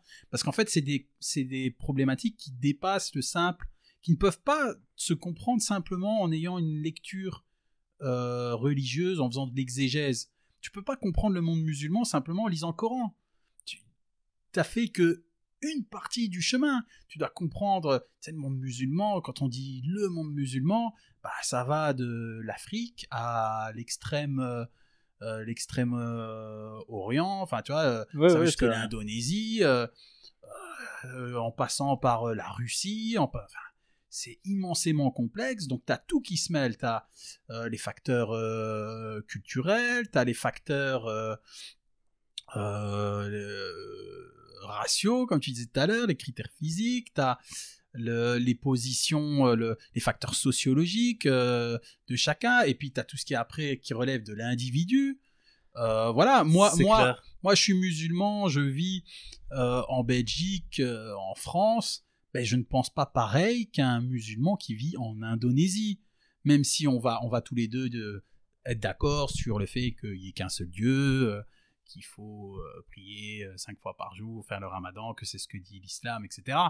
Mais euh, dans notre réaction face à un, même problème, on va, alors qu'on a des sources qui sont communes, on va pas forcément répondre de la même manière parce que on a des, référents culturels qui sont qui sont différents. On peut avoir des niveaux de vie différents. On peut donc il faut pas tout euh, expliquer et croire que tu peux tout expliquer. Tu sais, euh, des fois quand tu écoutes euh, des intellectuels, journalistes, mes couilles, qui, qui, te parlent des musulmans, tu as l'impression que c'est comme si tu avais chaque musulman qui était une bibliothèque religieuse et qui agissait en fonction bah, de uniquement de ce que la religion dit. Mais non, non. Il y a eu un, un procès, j'ai oublié le nom, un, mec qui a, euh, qui a essayé de faire un attentat. euh, Il y a eu son procès il n'y a pas longtemps euh, en France. J'oublie son nom. Euh, et qui, en fait, quand tu lis sa vie, le mec, c'est un délinquant. C'est un, c'est un Comme la mec. plupart de ceux qui partent Ouais, en Syrie. Ouais, voilà, c'est c'est des mecs qui, qui ont vécu dans la délinquance, dans le crime, et qui en fait ont fait toute leur vie des choses qui sont ouvertement considérées comme euh, illégales par l'islam, tu vois. Ouais. Donc ils ont un mode de, ils ont des propos qui sont en contradiction totale avec toute la vie qu'ils ont menée. Et donc, euh, donc tu peux pas comprendre ces gens-là uniquement en, en, en- en essayant de comprendre l'islam et en lisant le Coran, parce que ces gens-là, euh, ils- ils- ils ont vécu d'une manière totalement différente que ce que les enseignements religieux devraient leur dicter. Donc, c'est qu'il y a, donc il y a d'autres éléments, il y a les facteurs, euh, oui, sociaux, économiques, euh, euh, enfin voilà, à, à- à prendre en compte. Donc, il faut pas simplifier les, les débats en se en se focalisant sur l'aspect religieux. Et ça, c'est valable pour les musulmans, c'est valable pour, pour, pour tous les problèmes. Hein. Tout à fait. Parler du conflit israélo-palestinien, c'est pareil, tu peux pas C'est un peu comme tu disais. par le facteur religieux. Un peu comme tu disais tout à l'heure sur le fait que les gens vont à l'université, ils sortent de là et ils n'ont pas appris à réfléchir. Et j'ai l'impression que si tu prends l'université et tu prends même euh, la religion, tu as des gens qui vont rentrer dans une religion sans. Peut-être ils vont lire le Coran comme tu dis, mais sans réfléchir, sans essayer de comprendre le message qui est derrière, sans Mais Il y en a, ils veulent juste avoir euh, le qu'on leur, qu'on leur dise qu'on leur dise quoi faire. Ouais. Bah voilà, parce que la vie c'est compliqué, c'est difficile, c'est euh, des épreuves. et Encore que une fois, qu'est-ce que c'est? C'est pas prendre ses responsabilités. Ouais, non, mais- on en Oui. revient, on en revient. c'est- Oui, c'est vrai. C'est une manière de. Voilà, on te donne une solution simple. Donc, en, ouais, quand t'as. Surtout que quand tu parles de religion, tu peux vite tomber dans des débats très complexes qui nécessitent un niveau de connaissance que, que moi j'ai pas, euh, que la plupart des gens n'ont pas. Et donc, ça peut vite, tu sais, avec toutes les branches que tu as en islam, toutes les manières différentes, les opinions différentes, tu- t'y perds vite. C'est- très complexe. Et donc, quand tu as un mec. Et, et le problème, c'est que ça détermine non seulement ta vie, mais c'est que toi, quand tu es musulman, tu penses que ça détermine ton éternité. Ouais. Tu te dis, si je me gourde de chemin, je vais finir en enfer. Et je vais passer l'éter- l'éternité euh, au chaud. tu vois?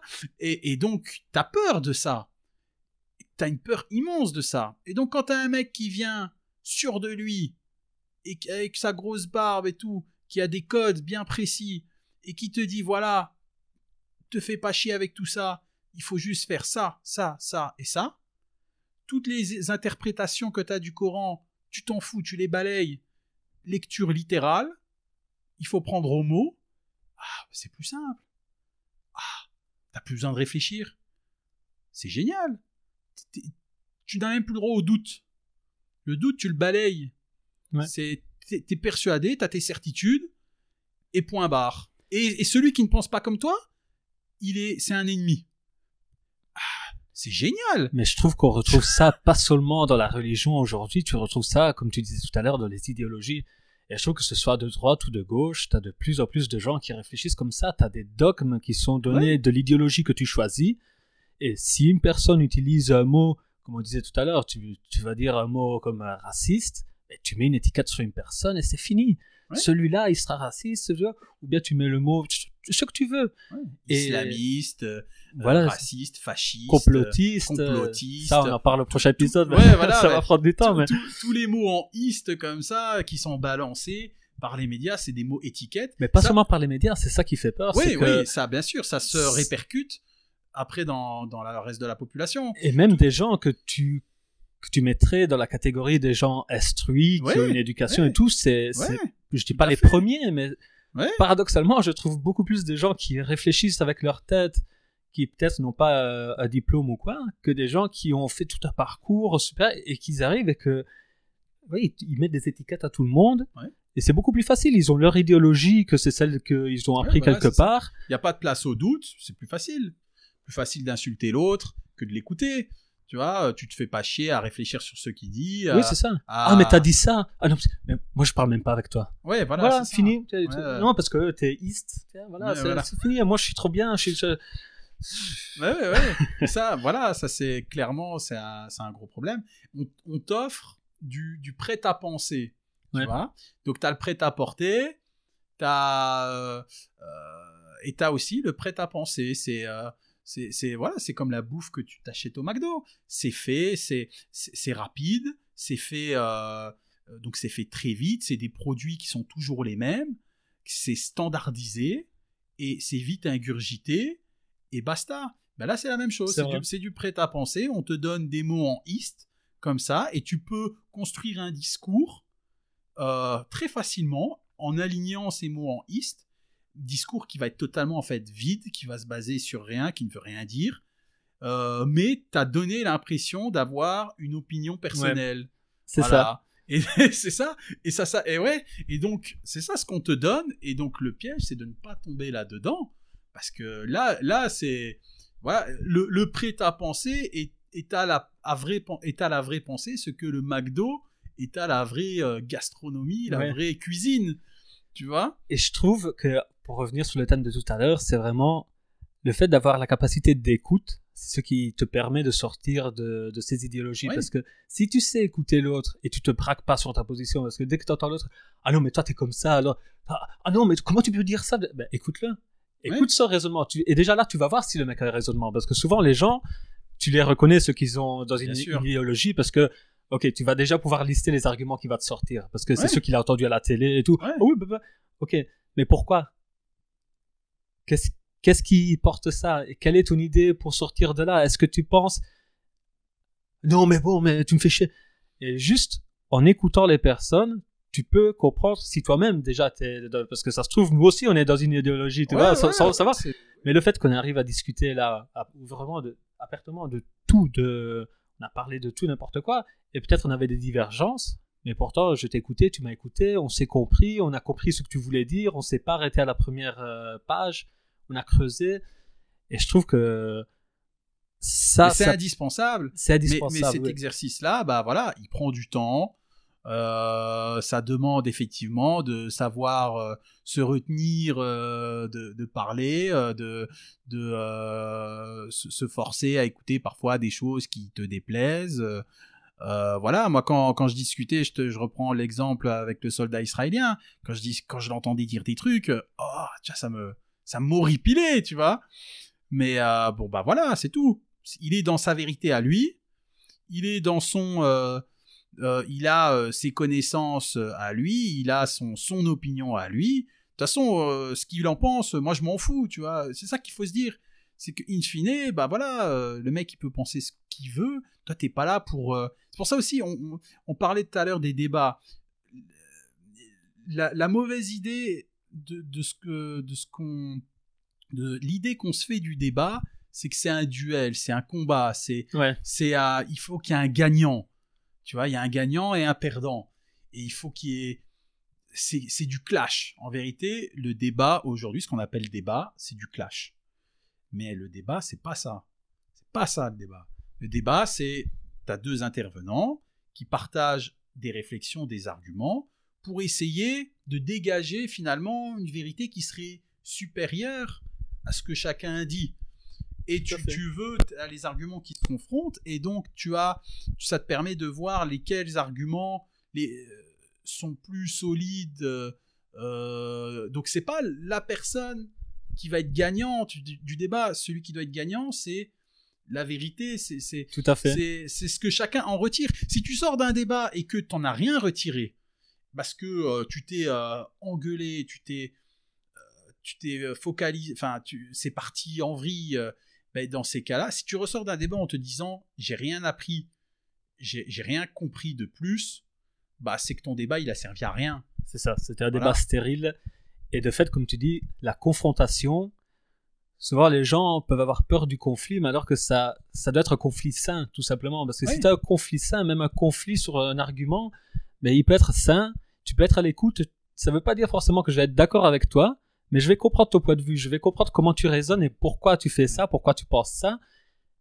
Et ça va te mettre une puce euh, à l'oreille, ça va te faire euh, ouvrir des nouveaux horizons. C'est et si tu restes figé dans ton idée, sans écouter, sans t'ouvrir, et paradoxalement, c'est ceux qui se open-minded people, c'est c'est Ouais. ceux-là souvent qui sont les plus fermés, qui se disent ah non mais toi t'es fermé mentalement, je peux pas parler avec toi, c'est fini. Et paradoxalement non, c'est justement de cette discussion-là que toi comme moi, je peux en tirer quelque chose aussi parce que Mhm. Pour moi, quand il y a un débat, tu vois, c'est comme si tu suspendais un peu le temps. C'est on met pause, le temps d'un instant, on ne on n'agit plus, juste on, partage, on échange des points de vue et on sur base de ces simples points de vue, on ne, on ne réagit pas euh, au niveau du comportement. Simplement, voilà, on met pause et on Ouais. met sur la table ce que l'on pense chacun.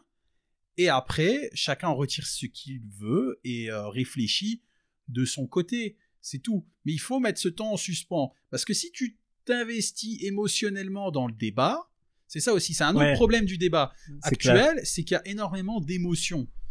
Et qu'on va te mettre en avant des éléments qui sont propices à l'émotion. Quand euh, tu parles du Covid et que tu donnes l'exemple euh, d'un jeune de, de 20 ans en réanimation, tu joues sur l'émotionnel. C'est un jeune, c'est tu, du coup, quand tu dis Ah, ça pourrait être ton fils ou ton truc comme ça, alors qu'en vérité, bah voilà, ce cas-là, il est exceptionnel dans, dans le cadre du Covid. La majorité des gens, ils n'ont pas 20 ans euh, qui, qui, euh, qui finissent en réa pour le Covid. Ça veut pas dire qu'il n'y en a pas, hein. mais voilà. Donc, on joue sur l'émo- l'émotion, ou c'est comme quand, quand, quand les enfants, quand, quand on, quand on te sort un enfant dans un débat politique, dans 80% des cas, c'est qu'il y a une embrouille derrière. Tu vois, c'est que on veut te, on, euh, on veut te la mettre. tu vois, concrètement. Tu vois, parce qu'on joue sur ce caractère, sur ce côté Ouais. émotionnel. Et non, euh, le but, quand, tu débats, bah, tu fais appel euh, à ta raison. Tu, euh, donc il faut mettre, euh, tu mets pause, tu, tu mets le temps est en suspens et tu mets de côté un peu ton, euh, ton individualité, ton, tes émotions et tu, tu laisses parler la raison et tu laisses parler l'autre, sa raison aussi à lui. Et, et après, comme ça, tu as du matériel sur lequel réfléchir, du matériel brut, entre guillemets, qui est pas euh, biaisé par euh, les insultes, par les, conflits, les, ce, que, ce que tu penses de l'autre, etc. Et c'est là où tu peux vraiment réfléchir et commencer à réfléchir par soi-même. Voilà. Je trouve que ça fait une magnifique conclusion. Je suis tout à fait d'accord. On est bon là et euh, ben, on continuera, on fera l'épisode 2 alors parce qu'on a écouté seulement une chanson finalement. Bah ouais, il y en a, il y en a six en tout. on a encore 5 chansons. euh, Voilà, bah voilà. Bah écoute, Fils, merci beaucoup. Il y a pas de souci. Et on se fait la deuxième partie bientôt. Eh ben, merci. À Merci toi. à toi. À bientôt. hein. Ciao.